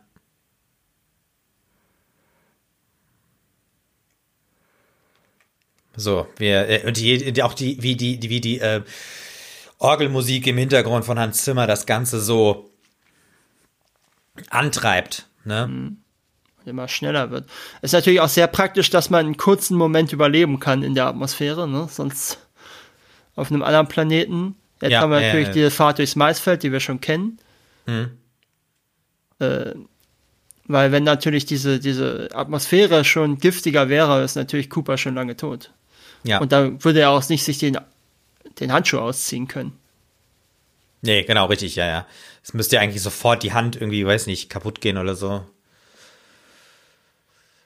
So, und jetzt äh, überschlagen sich natürlich auch so ein bisschen die Ereignisse, Ja. Während äh, Murph äh, ein Ablenkungsmanöver startet, um ihren eigenen Bruder aus dem Haus zu kriegen. Ja. Plus Rückblende mit den Uhren. Die ja jetzt eigentlich noch gar keinen Sinn ergibt. Ne? Die, also klar, die bereitet natürlich das vor, was wir später sehen, aber äh, eigentlich kommt die fast zu früh, Ja. weil man Und hat die- sie ja schon wieder vergessen. Ja, Äh. ja, ja, ja. Die sind aber ganz schön weit weggelaufen, ne? Dass die so weit fliegen müssen. Ja, ja, vielleicht, ja gut, vielleicht muss ihn, die muss ihn ja auch erstmal sehen. Ne? So gut heben sich ja diese Raumanzüge. Ja, ja gut, ja, ja, ja. da wäre eigentlich eher so eine Warnweste ganz gut, ne? Oder hier, wie, sie- wie Murph gerade hatte, so eine, so ein So eine Bengalo. Magnesium, ja genau, so eine Magnesiumfackel, das wäre da. Aber gut. Ja doch, die hätte da wahrscheinlich gebrannt. Ne? Guck mal, sie macht den Helm auf und gibt ihm jetzt dieses Notfallatmungsgerät. Genau, das, was wir haben wir ja gesehen vorhin. Okay, Tom sieht, dass sein äh, Maisfeld brennt und verlässt das Haus. Und jetzt passiert es, Ramilli äh, versucht äh, Kip zu starten. Ja, er, er startet ihn ja und er sieht ja die Daten, die nicht zu dem passen, was gesendet wurde. Ja. Jetzt äh, erfährt auch Dr. Brand, dass Man gelogen hat. Ist auch interessant, dass eigentlich der, äh, der Antagonist ausgerechnet einen deutschen Namen hat, ne? Dr. Man. Ja. Ja, gut. Aber es ist ja kein rein deutscher Name. Nein, wobei er mit Doppel-N geschrieben wird, ne? Ja, ja, ja. Dr. Mann. Und äh, offenkundig hat er ja äh, Kip mit einer Art Selbstzerstörungsmechanismus ausgestattet, hä? Oder was ist da jetzt genau passiert? Ja, das, das habe ich auch nicht so ganz äh, verstanden. Also so wie ich das verstehe, ist, er hat ihn mit einem Selbstzerstörungsmechanismus ausgestattet, falls einer versucht, die Daten auszulesen. Also damit niemand merkt, was er getan hat. Aber ist das wirklich eine Ehrung von äh, äh, Berater Kipp? wenn äh, Kip explodiert. Also erstmal, wir lernen Kip äh, ja gut, vielleicht ist das kennen. ja jemand, der durchaus auch äh, über sich selber lachen kann. Ja, ich glaube, es musste auch, wenn du so verrückte Wissenschaft machst. Also das ist ja alles sehr unglaublich, ne? Also was und auch so so so, so theoretisch und weit weg. Mhm. Ich finde irgendwie cool, wie Tars äh, rauskommt aus dem äh, aus dem ja explodiert aus der explodierten Basis. Mhm. Wobei ich mir auch nicht sicher bin, ob das so funktioniert.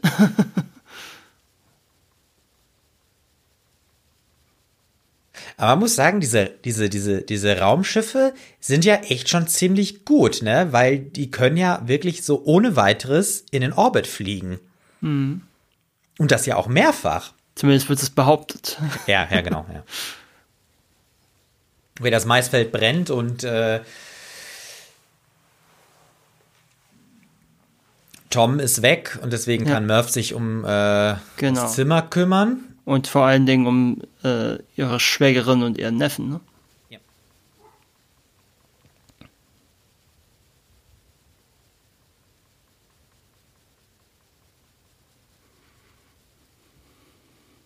Und da haben wir wieder so einen äh, Witz gehabt.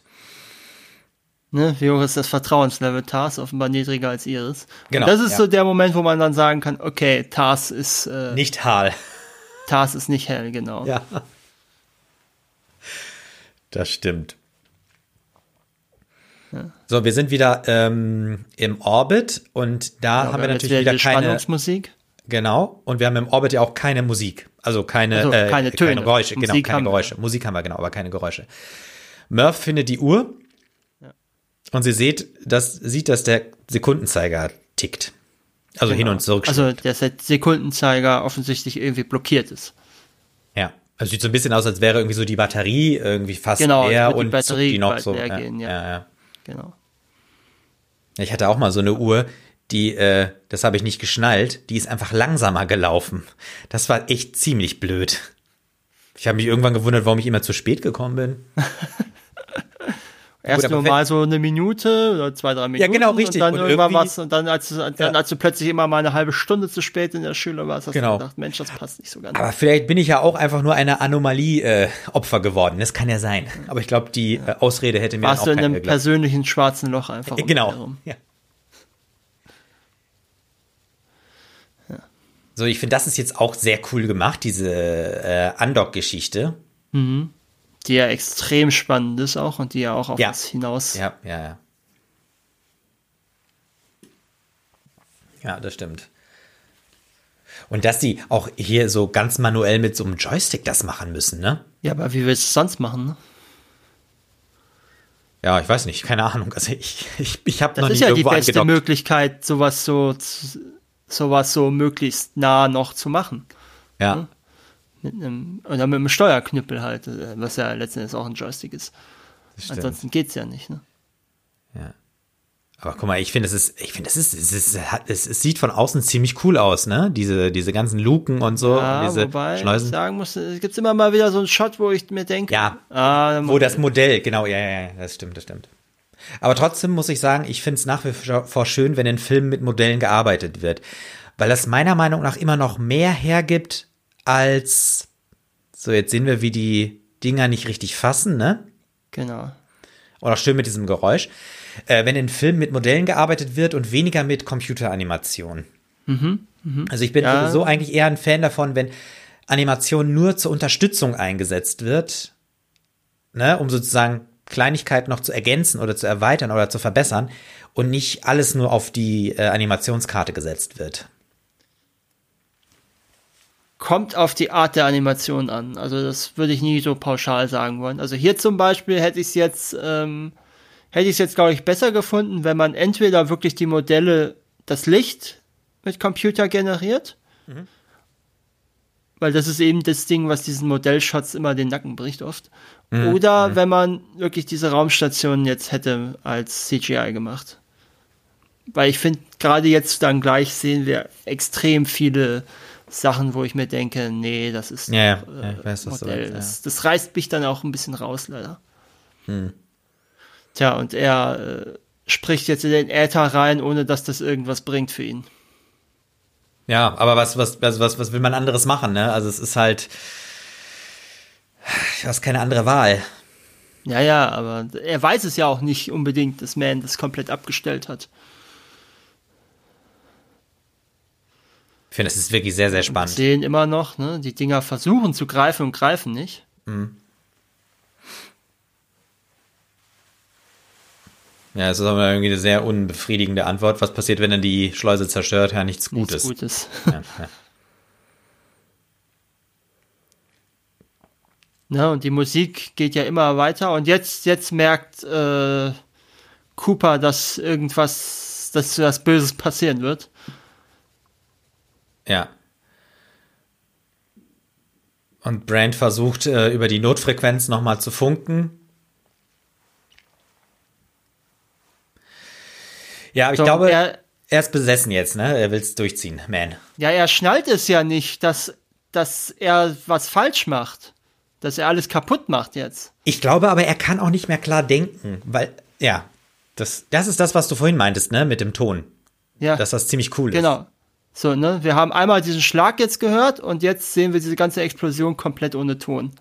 Ja, das finde ich sehr, sehr stark. Das finde ich gut. Und auch hier diese Einstellung von oben gesehen. Über diesem Eisplaneten noch immer. Ja, ja, ja, ist wirklich cool.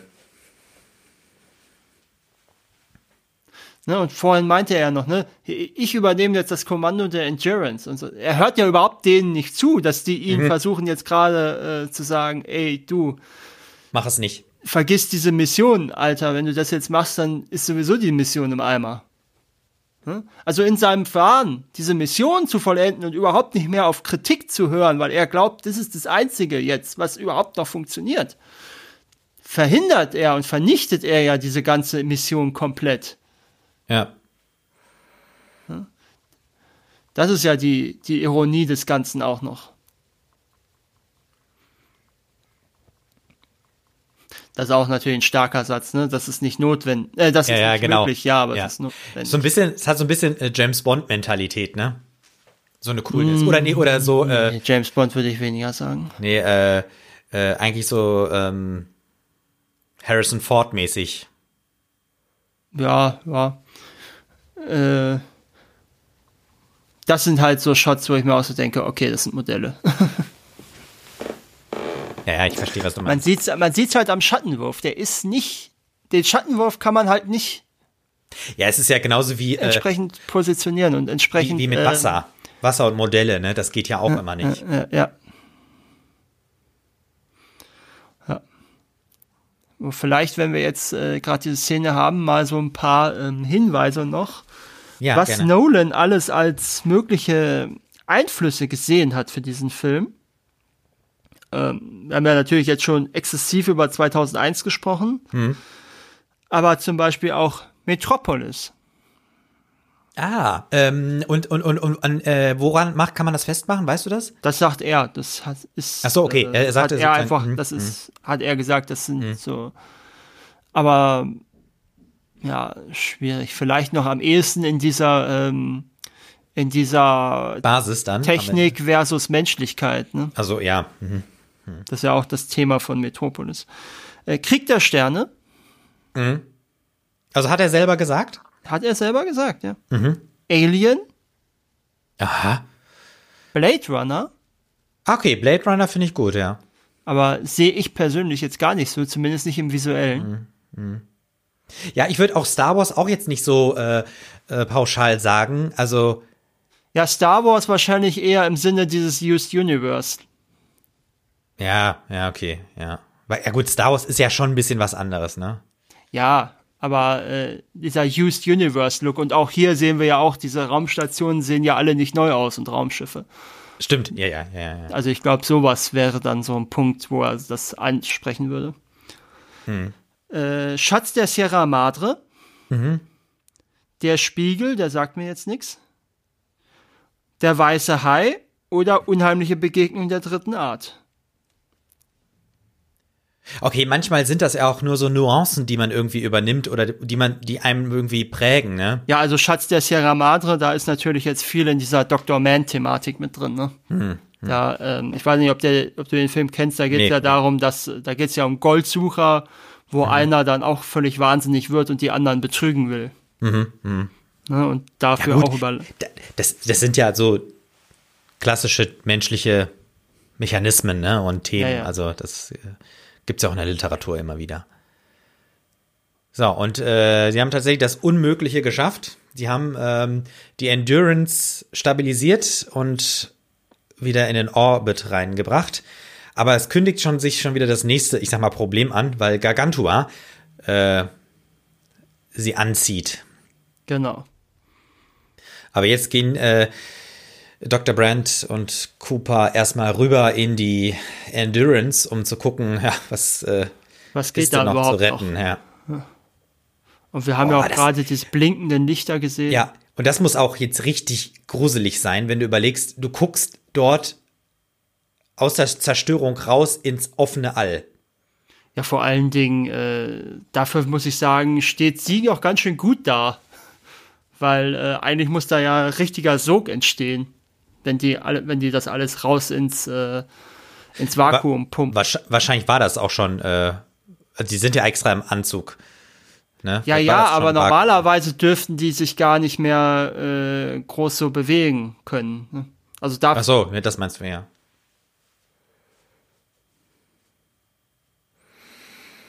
So, jetzt wird erstmal geprüft, was zu retten ist. so, das ist natürlich auch so ein 2001-Shot. Ach, äh, ne? mit dem, so vom äh, Ende dann, wo sie in Hells Ja, ja, Zentralsystem drin sind. Ne? genau, ja. Das ist natürlich echt Mist, dass da so viel kaputt ist. Ja. Also Aber hätten- die äh, Eier sind unbeschädigt. Ja.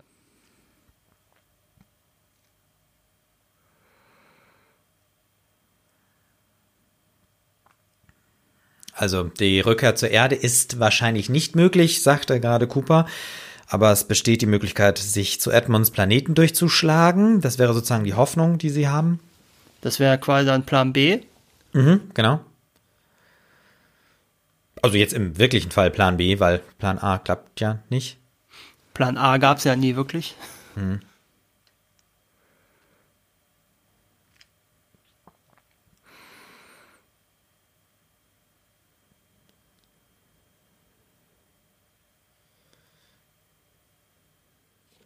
So, jetzt werden die beiden Lander und Ranger heißen die beiden Schiffe, oder?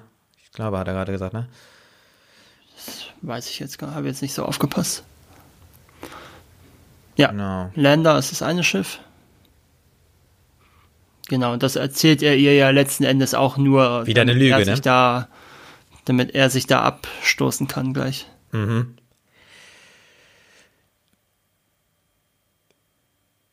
Sehr schön erklärt nochmal von Tars, äh, Newtons äh, Gesetz, äh, der einzige Weg für den Menschen irgendwo hinzukommen, ist, irgendwo was zurückzulassen. Ja.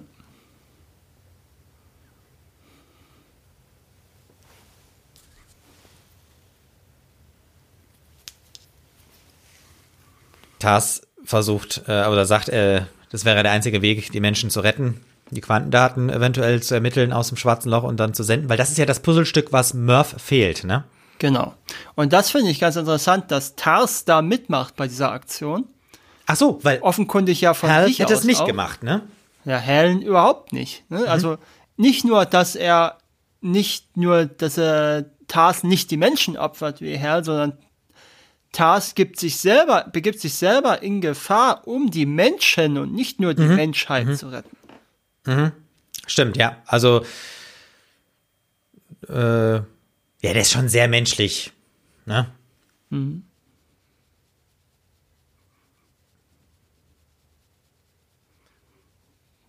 Und ich muss auch sagen, was ganz cool ist, ähm, ja, das ist einfach cool gemacht mit dieser Zündung. Das haben wir ja eben, das ist ja quasi nochmal so ähnlich wie beim ersten Start, ne? So von der Musik und so. Du meinst vom Start, äh, beim Start von der Erde aus. Genau, ja, beim Start von der Erde aus war das ja ähnlich. Hm? Und das ist jetzt auch cool, wie immer mit diesen Countdowns gearbeitet wird. Und vor allem auch, dass, dass TARS jetzt die Kommandos gibt, ne? Ja. So. Und dann wird nochmal alles gegeben.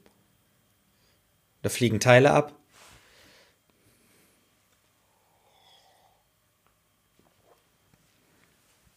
Das ist auch ein schöner Satz. Dieses kleine, das äh, kleine Manöver kostet 51 Jahre. Also es ist halt, Gut dafür, dass du, klingt Irre. gut dafür, dass du auf die 120 zugehst. ja. Also natürlich in, in Relation zur Erde, ne? Ja, ja. So, und Aber das ist ja tatsächlich auch das, äh, das haben wir ja am Ende auch nochmal, müssen aufpassen, sind schon 134 oder was. Ja, ja. So, und guck mal, ich finde das so cool, wie Tars sich.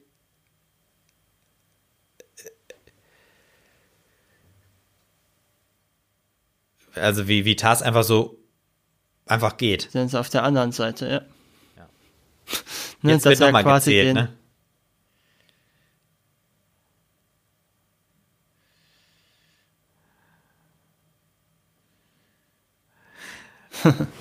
Auch schön, ne? Wie Case sich bei, wie Case ihm noch Honig um den, um den Bart schmiert. Ja. So, jetzt kommt nochmal die Erklärung von äh, Cooper. Waren es doch eigentlich ne, 90 oder 95 Prozent Ehrlichkeit. 90% Ehrlichkeit. Genau. Jetzt trennt er sich auch ab und lässt sie auch alleine, damit sie halt weiterfliegen kann zu dem Planeten von Ed Edmunds. Und Genau. Cooper fliegt quasi, Ins schwarze Loch. ja, hinterher. Hinter Tars her. Und was jetzt auch ganz cool ist, ist, dass ähm, ähm, Cooper weiter redet, um halt sozusagen auch, es ist ja quasi jetzt Wissenschaft, was er da macht. Ne? Er muss ja sozusagen alles beschreiben und so, ne? und das wird alles ja mit aufgezeichnet. Ja. Das ist ja ganz wichtig. Wobei irgendwann kippt ja dann auch der Punkt, wo er dann mehr für sich redet als Ah, Ja, zu jemandem. ja, genau. So, und das ist natürlich jetzt, ich, ich würde sagen, äh, bei 2001 wäre jetzt hier an dieser Der Stelle der LSD-Trip? Genau. Genau, aber das brauchen wir ja im Jahr 2014 nicht mehr. Genau, weil äh, wir können ja, wir können ja schon weiter erzählen. Also das ist jetzt schon- schon viel, viel weiter. Aber natürlich ähm, ist das jetzt alles, ich sag, ich glaube, das ist einfach riesenspekulativ. Aber es ist trotzdem ein großes Wagnis, äh, daran, sich zu trauen, das zu visualisieren. Ja, und das ist wirklich super spannend. Ja, das ist ganz interessant. Ne? Einige von den, einige von den Einzelframes, teilweise jetzt hier in diesen Szenen, haben 100 Stunden gebraucht zum Rendern. Oh,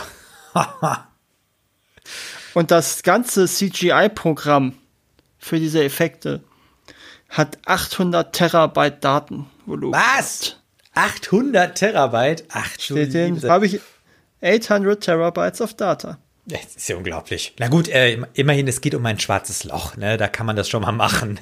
Und ich glaube, für ein schwarzes also ich Loch. sag mal das- so, es ist jetzt, es sieht gut aus Ja, und ja. für äh, Kip Thorne war es auch ganz praktisch. Der hat nämlich während dieser Arbeiten mit dem mit dem Visual Effects Team äh, gleich zwei Papers rausgebracht. Oh, das heißt, er einmal- war auch äh, äh, aktiv, ne? In der Ja, Zeit. einmal zum Thema Astrophysik und einmal äh, zum Thema Computergrafik. Ja, Also cool.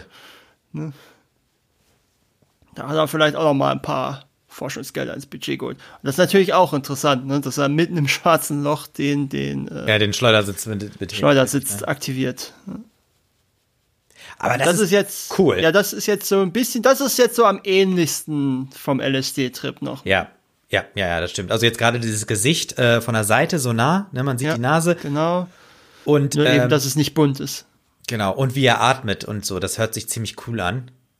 Und ich muss sagen, äh, für diesen Tesseract, Dingen- äh, in dem wir jetzt ja sind, ähm, das muss ich da, muss ich sagen, dafür äh, gilt mein größter Respekt, was die äh, visuelle Umsetzung angeht, weil ich das einfach nur total gelungen finde, wie man diese Mehrdimensionalität darstellt.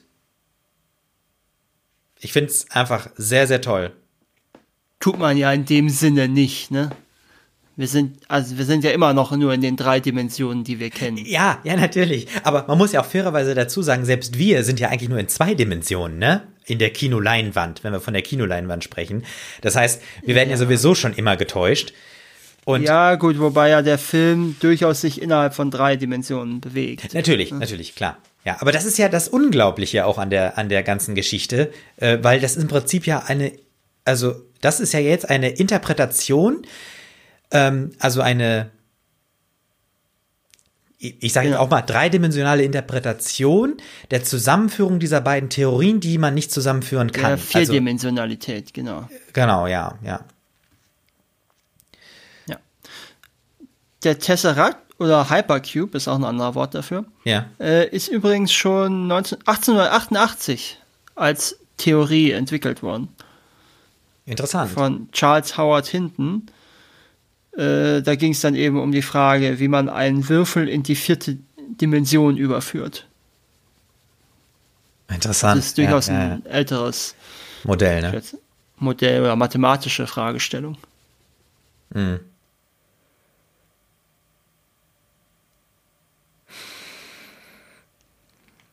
Und hier sehen wir eben das Zusammenkommen ne, von den beiden Zeiten oder von den mehreren mhm. Zeitströmen, die ja hier keine Ströme sind. Das ist ja auch, ne, also diese ganze Metaphorik zum Thema Zeit würde sich innerhalb dieses, ist ja innerhalb dieses Tesserakts nicht mehr realistisch.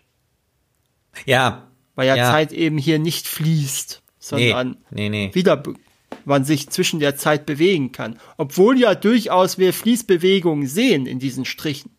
Ja, mit das, diesen Bändern. Ja, ja, ja, Aber gleichzeitig, aber das tut sie ja eigentlich gar nicht. Sie fließt nee, ja nicht. Nee, nee, nee, nee. Die ist, also Gleichzeitigkeit ist das eigentlich, ne? Ja, die Gleichzeitigkeit des Ungleichzeitigen. Ja, so.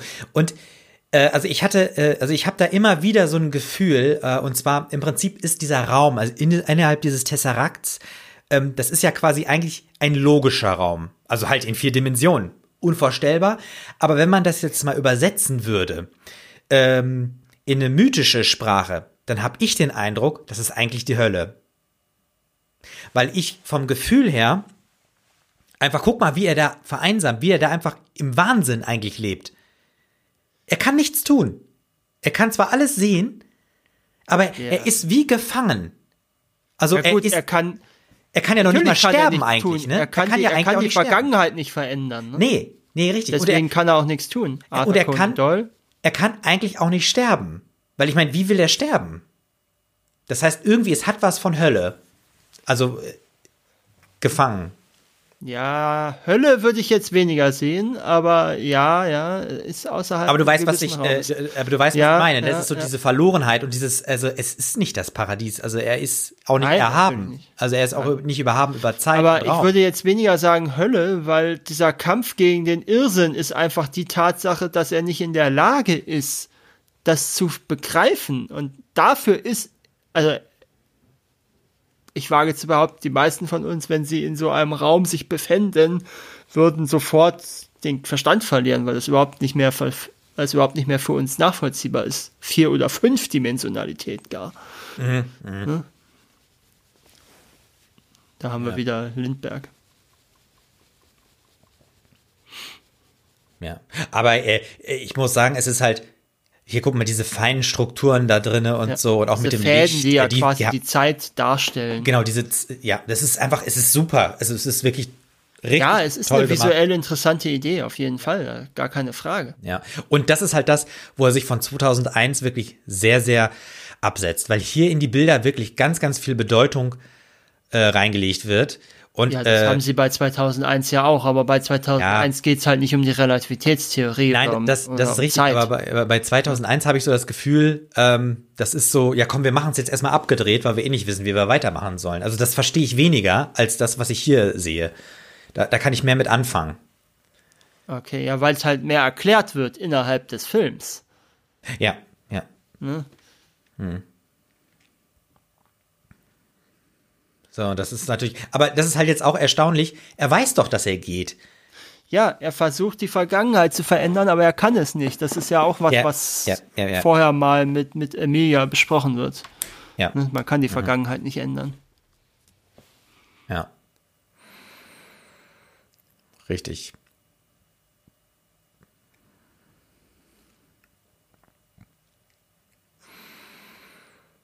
Was natürlich auch eine Frage aufwirft, wieso eigentlich nicht, wenn er sich doch innerhalb der Zeit bewegen kann.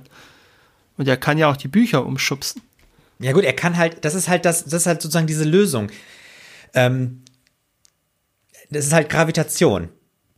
Also du kannst sozusagen, also Gravitation ist unabhängig von Zeit.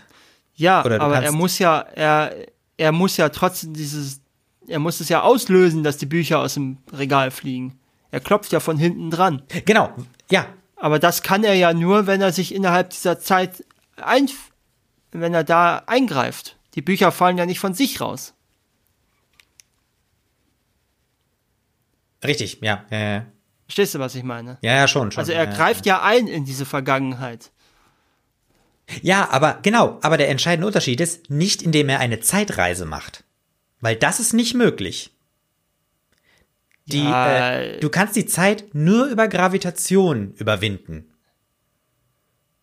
Ja, aber er ist ja in dem Moment da. Nee, das ist er ja nicht.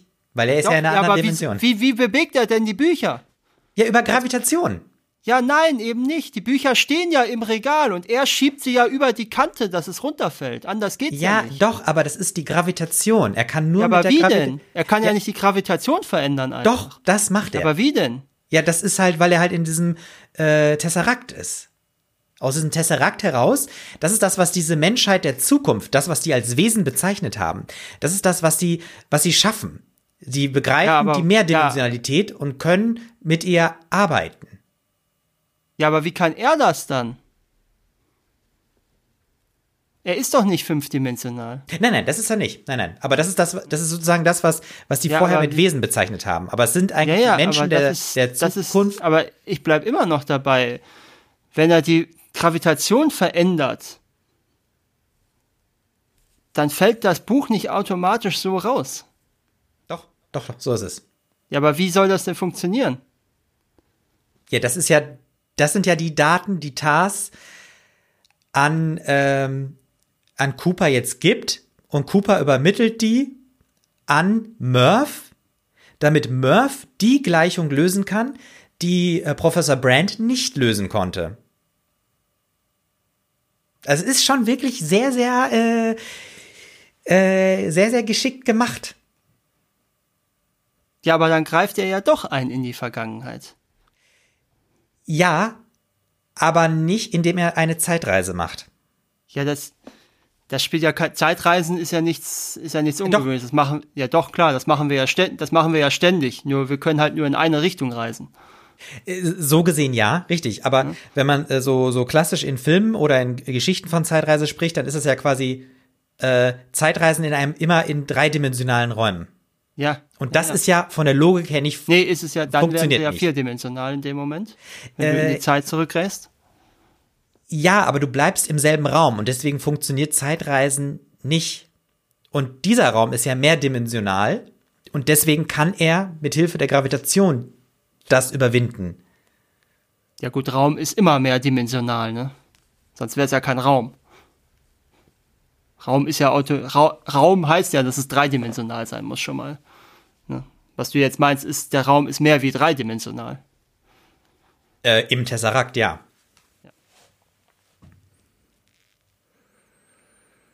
Jedenfalls kriegt Cooper jetzt auch, äh, kommt er drauf, was gemeint ist. Ja. Und äh, er bewegt sich im Tesserakt. Also ich weiß gar nicht, ob man bewegen sagen darf, aber wir müssen sagen, Ja, bewegt muss er ja. Muss er ja. Das ist ja das, was diese Dimensionalität ausmacht, dass ich mich in beide Richtungen bewegen kann. Ne? Der, Im zweidimensionalen Raum kann ich mich nur links, rechts, oben, unten bewegen, aber nicht vorne und hinten. Im dreidimensionalen Raum kann ich mich vorne und hinten bewegen, aber nicht auf der Zeitachse. Da kann ich mich nur in eine Richtung bewegen. Im vierdimensionalen Raum kann ich mich auf der Zeitachse hin und zurück bewegen. Ja, aber es ist, es ist und bleibt ein Tesserakt. Er macht keine Zeitreise. Ja, doch. Ja, er macht, was heißt Zeitreise? Das ist jetzt Wortklauberei. Er befindet sich ja in unterschiedlichen Zeiten. Er kann ja auf der Zeit hoch und runter gehen, auf der Zeitachse. Er ist ja nicht in diesem Raum vorhanden. Nee, nee. Und das ist das Problem, was ich eben habe. Wenn er nicht in diesem Raum vorhanden ist, kann er eigentlich auch nicht diese Bücher anstoßen. Ja, doch, über die Gravitation. Er verändert ja nur die Gravitation. Ja, dann ist, greift er ja auch innerhalb dieses Raums ein, wenn er die Gravitation hat. Verstehst du? Nee, ich glaube, Markus, du verstehst mich nicht ganz. Ja, dann sag mir das. Ja, das habe ich, das habe ich, das habe ich ja gesagt. Also es geht ja darum, es gibt ja einmal die Relativitätstheorie und dann gibt's Ja. noch die äh, Quantenmechanik. Und äh, äh, Professor Brand hat es nicht geschafft, diese beiden, ähm, diese beiden äh, äh, äh, Lehren zu vereinen. Ja. Und Murph hat es geschafft. Aber nur mit Hilfe der Daten, die Cooper an sie übermittelt. Hier, was wir jetzt in der Ja. Uhr sehen. Ja. Was wir jetzt damit- ja auch schön sehen, wie der Morsecode, ne? Genau. Wie ja auf den Morsetipper. Ja. Also ist natürlich schon ein bisschen erstaunlich, dass sie es schaffen, über, ähm, äh, ich sag mal, so ein äh, Binärcode, äh, ein äh, so komplexes Ding äh, zu übermitteln, damit sie die Lösung äh, hinkriegt. Ja gut, das macht ja jeder Computer, ne? Ja, schon, aber diese Masse an Daten, Naja, egal. So, ja. So. Richtig. Was ist jetzt, aber du wolltest mir ja was erklären jetzt. Ja, genau. Hab's auch Und- mal nicht verstanden. ja, äh, und äh, äh, im, im Prinzip äh, äh, geht das noch nicht. Du kannst noch nicht Quantenmechanik und äh, Relativitätstheorie zusammenbringen. Und Murph schafft es aber. Ja. mit den Daten, die ähm, Cooper per Gravitation an sie überträgt. Damit kann sie das lösen. Ja. Damit entsteht natürlich auch wieder die Gleichzeitigkeit, weil der Raum, der Tesseract, also ich nenne es jetzt Raum, es muss eigentlich Tesseract heißen, im Tesseract, wo, wo ähm, Cooper sich befindet, der kann ja nur gegründet werden, weil Murph die Lösung hat, das zu überwinden. Deswegen hat sie jetzt auch den heureka Haben wir also, dann haben wir ein Zeitreiseparadoxon. Nein, eben nicht. Ja, doch, klar. Mhm. Und wieso nicht? Nein, weil wir halt äh, äh, in vier Dimensionen oder mehr Dimensionen sogar unterwegs sind. Ja, das verstehe ich schon, aber darum geht's ja. Du bewegst dich ja auf dieser Zeitachse. Nein, ich glaube, Markus, äh, das Interessante ist, es ist, es ist, es ist Gleichzeitigkeit. Und das ist das, was halt uns so schwerfällt zu verstehen. Ja, ja. Aber Naja, wenn also es da, das weil- spielt, weil es- das spielt tatsächlich auch noch keine Rolle, ob es Gleichzeitigkeit ist oder ob du dich auf der Achse bewegst. Sie kann sich ja nur auf der Achse erstmal bewegen. Aber darum geht's nicht. Wenn er in diese Räume eingreift, geht er ja automatisch in diese Räume rein, die noch nicht fünfdimensional sind.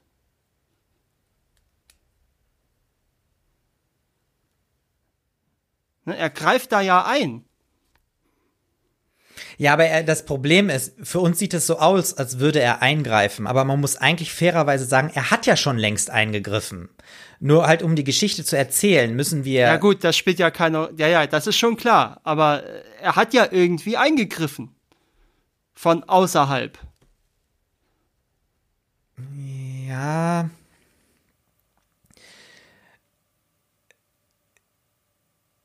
Ja, es kann jetzt sein, dass wir ja wir, auch noch, jetzt sehen ja, wir auch noch mal die Szene. ne? Genau, die, die andere Seite mit der Begegnung.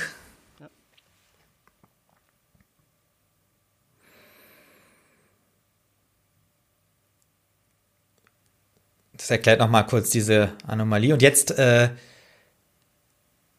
also das, was wir eben bei, der, bei dem Sprung durch das Wurmloch hatten im Raumschiff. Und jetzt äh, taucht Cooper in der Nähe des Saturns auf. Da wird er dann ja aufgefunden von der Raumstation. von der Raumstation, wo sich die Menschen zurückziehen konnten. Ja, das wird dann ein bisschen schneller jetzt äh, dargestellt. Ne? Also er wacht einfach auf. Jetzt ist ja auch, ist ja auch schon, äh, was haben wir jetzt? Über zweieinhalb Stunden, jetzt kann man ja auch mal ein bisschen äh, schneller. Ja, genau, richtig. Das erste Mal wird etwas ein bisschen schneller gemacht. So, Cooper erfährt, dass er, 100, 124 ja, dass er 124 Jahre alt ist. Auf dem Papier. Ja.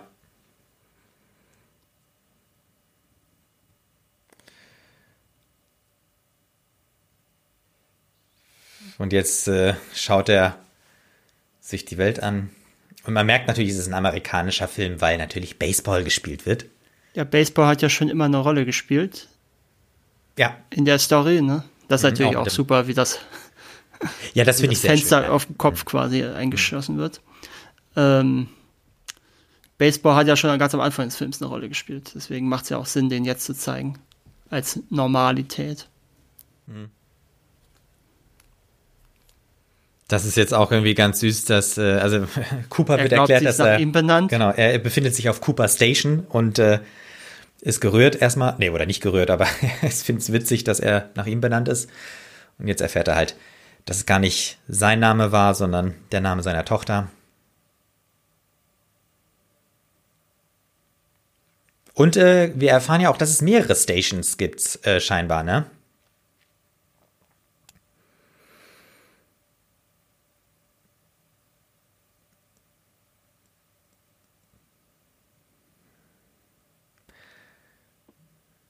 So, eigentlich müsste man ja sagen, äh, er ist jetzt eigentlich ja so eine Art Legende, die da rumgeführt wird, ne? Ja, ja, ja, wird ja erzählt, ne? In der Highschool habe ich einen Aufsatz über sie geschrieben. Ja. Weiß alles über ihr Leben auf der Erde.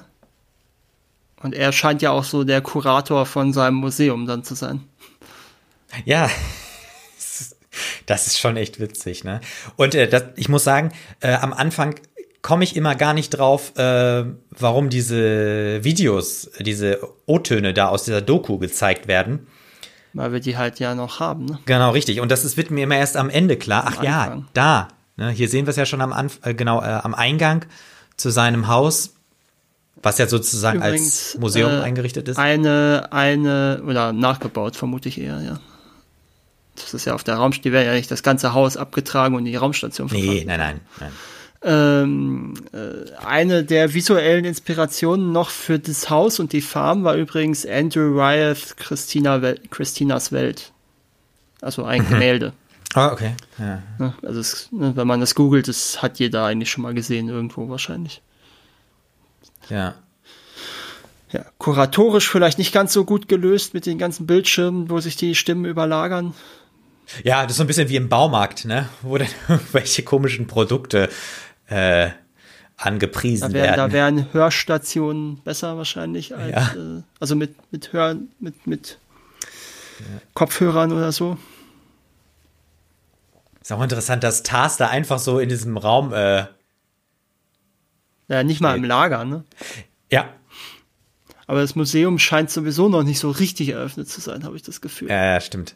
Aber vielleicht wollte er warten, bis, äh, bis Cooper Hier sich das nochmal ist auch noch mal ein bisschen Witz drin. Ne, mit der Ehrlichkeit und dem Humor. Ja.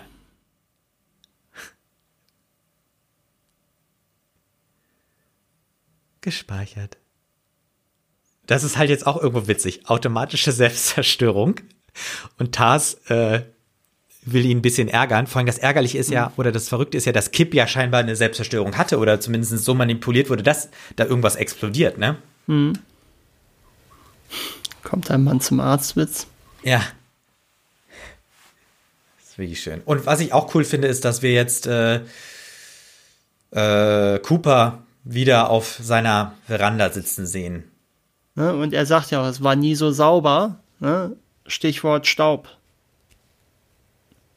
Mhm. Den, den gibt es hier ja nicht auf der Raumstation. Ja.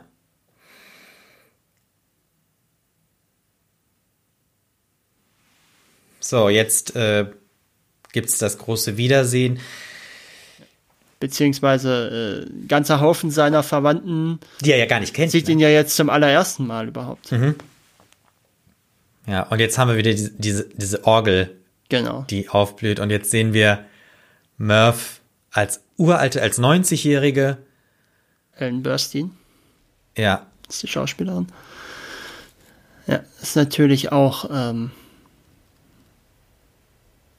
das ist sehr irre. Moment, ja. ne, wenn du überlegst, er hat sie ja das letzte Mal mit zehn Jahren gesehen. Ja. Und jetzt ist sie 90. Viel, viel älter als er selbst. Ja, das ist irre. Das ist ja auch so ein Moment, also ne, ich meine, gut, er hat den Tesseract überlebt, aber wird er das auch überleben, aber normalerweise wäre ja das schon so ein Moment, wo man wahrscheinlich ja. äh, den Verstand auch verlieren würde. Ja. Ja, das ist ja auch, deswegen ist es ja auch so unbegreiflich. Aber gut, das ist ja nur generell ein Problem, dass viele Filme und Geschichten haben, dass äh, Leute oft tendenziell etwas zu cool auf Sachen reagieren, die jedem anderen den Verstand verlieren lassen würden. Ja, ja, das stimmt, das stimmt. Aber ich finde, das ist schon, die beiden, die, die beiden wissen ja, wo, um welche Theorien es handelt. Ne? Ich meine, die kennen das Phänomen ja zumindest in theoretischer Sicht. Ja, in, er ja sogar jetzt aus praktischer. Und er sogar aus praktischer, ja. Und ich finde, es ist ein sehr, sehr schönes Wiedersehen. Weil die sind versöhnt. Und das ist halt das Tolle, dass dieser Film das auch noch hat. Diese ja, Vater aber leider nur mit ihr, ne? versöhnt. Leider nur mit ihr, ne? Ja, genau, weil was ist. Ja, der wird wahrscheinlich schon gestorben sein. Ja, Also, ne? ja, ja. Stimmt, das erfahren wir nicht. ja, der ist einfach raus jetzt. Äh, Ja, ja, das stimmt, der wird einfach wo, wo, wo sie ihn umarmt hat, nachdem sie die Lösung herausgefunden hat, danach taucht er nicht mehr auf. Ja. Und Aber er was- ist ja auch der ältere Bruder, ne? Also Ach stimmt, liegt ja, nahe, dass, dass er er vielleicht ist, schon ne? tot ist. Ja. Hm. Aber was trotzdem irgendwie ganz schön ist, guck mal, er kennt die ganzen Leute da alle nicht und die nehmen ihn auch gar nicht richtig zur Kenntnis. Aber sie hat eine Familie, eine große Familie. Sie hat ein Leben gehabt. Ja, ja, klar. Und das ist jetzt auch noch mal schön, wie äh, Dr. Brandt mit Case auf dem äh, äh, auf den Planeten ist- Planeten. Ja, und äh, sie beerdigt ja Edmonds ja auch noch mal gerade. Ne? Also oder wir sehen zumindest so eine Art Grab. Ja, ja, bin ich mir gar nicht so sicher, was da genau passiert. Hm, Ja, ich glaube, wir sehen es gleich noch mal. Ne? Ich glaube, er, ich glaube, er gräbt eher den, den Dingens aus erstmal, oder?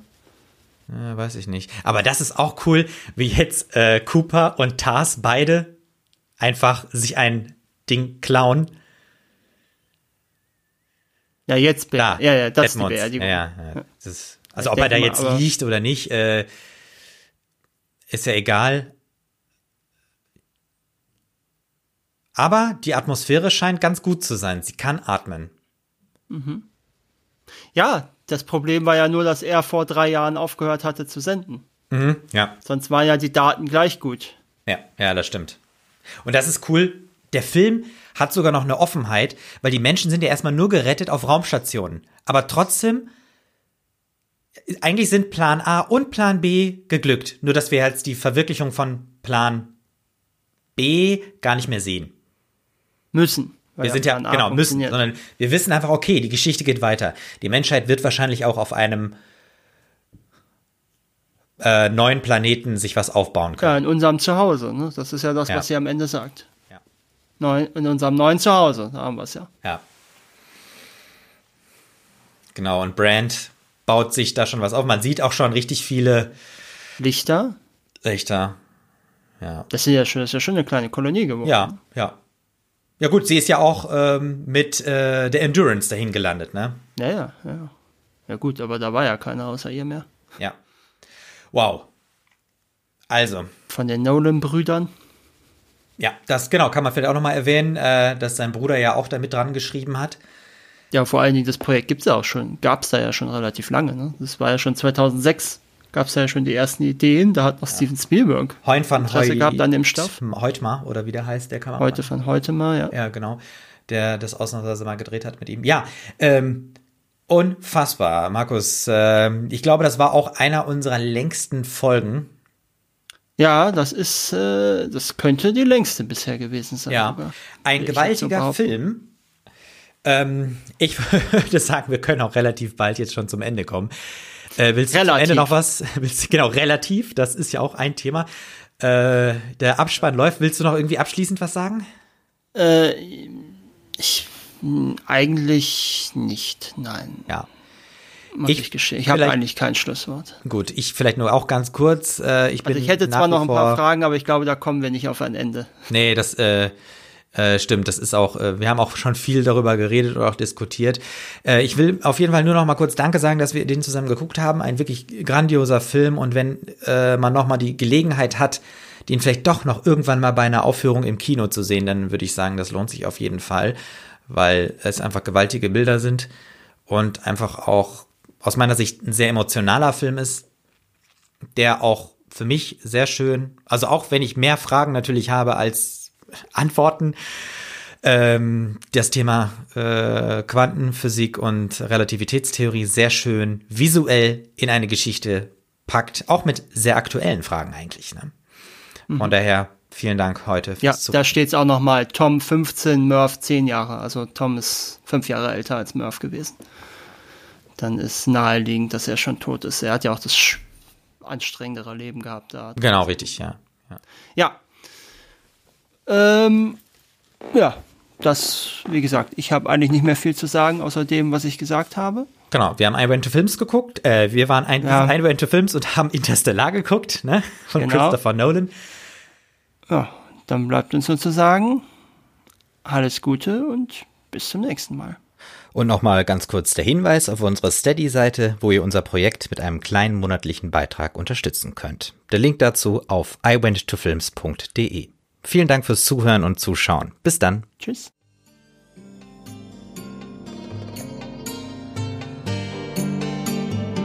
I Went to Films. It's not a film school. Ein Audiokommentar von Markus und Martin. Weitere Infos unter iwenttofilms.de und im Social Web bei Facebook, Twitter und Instagram.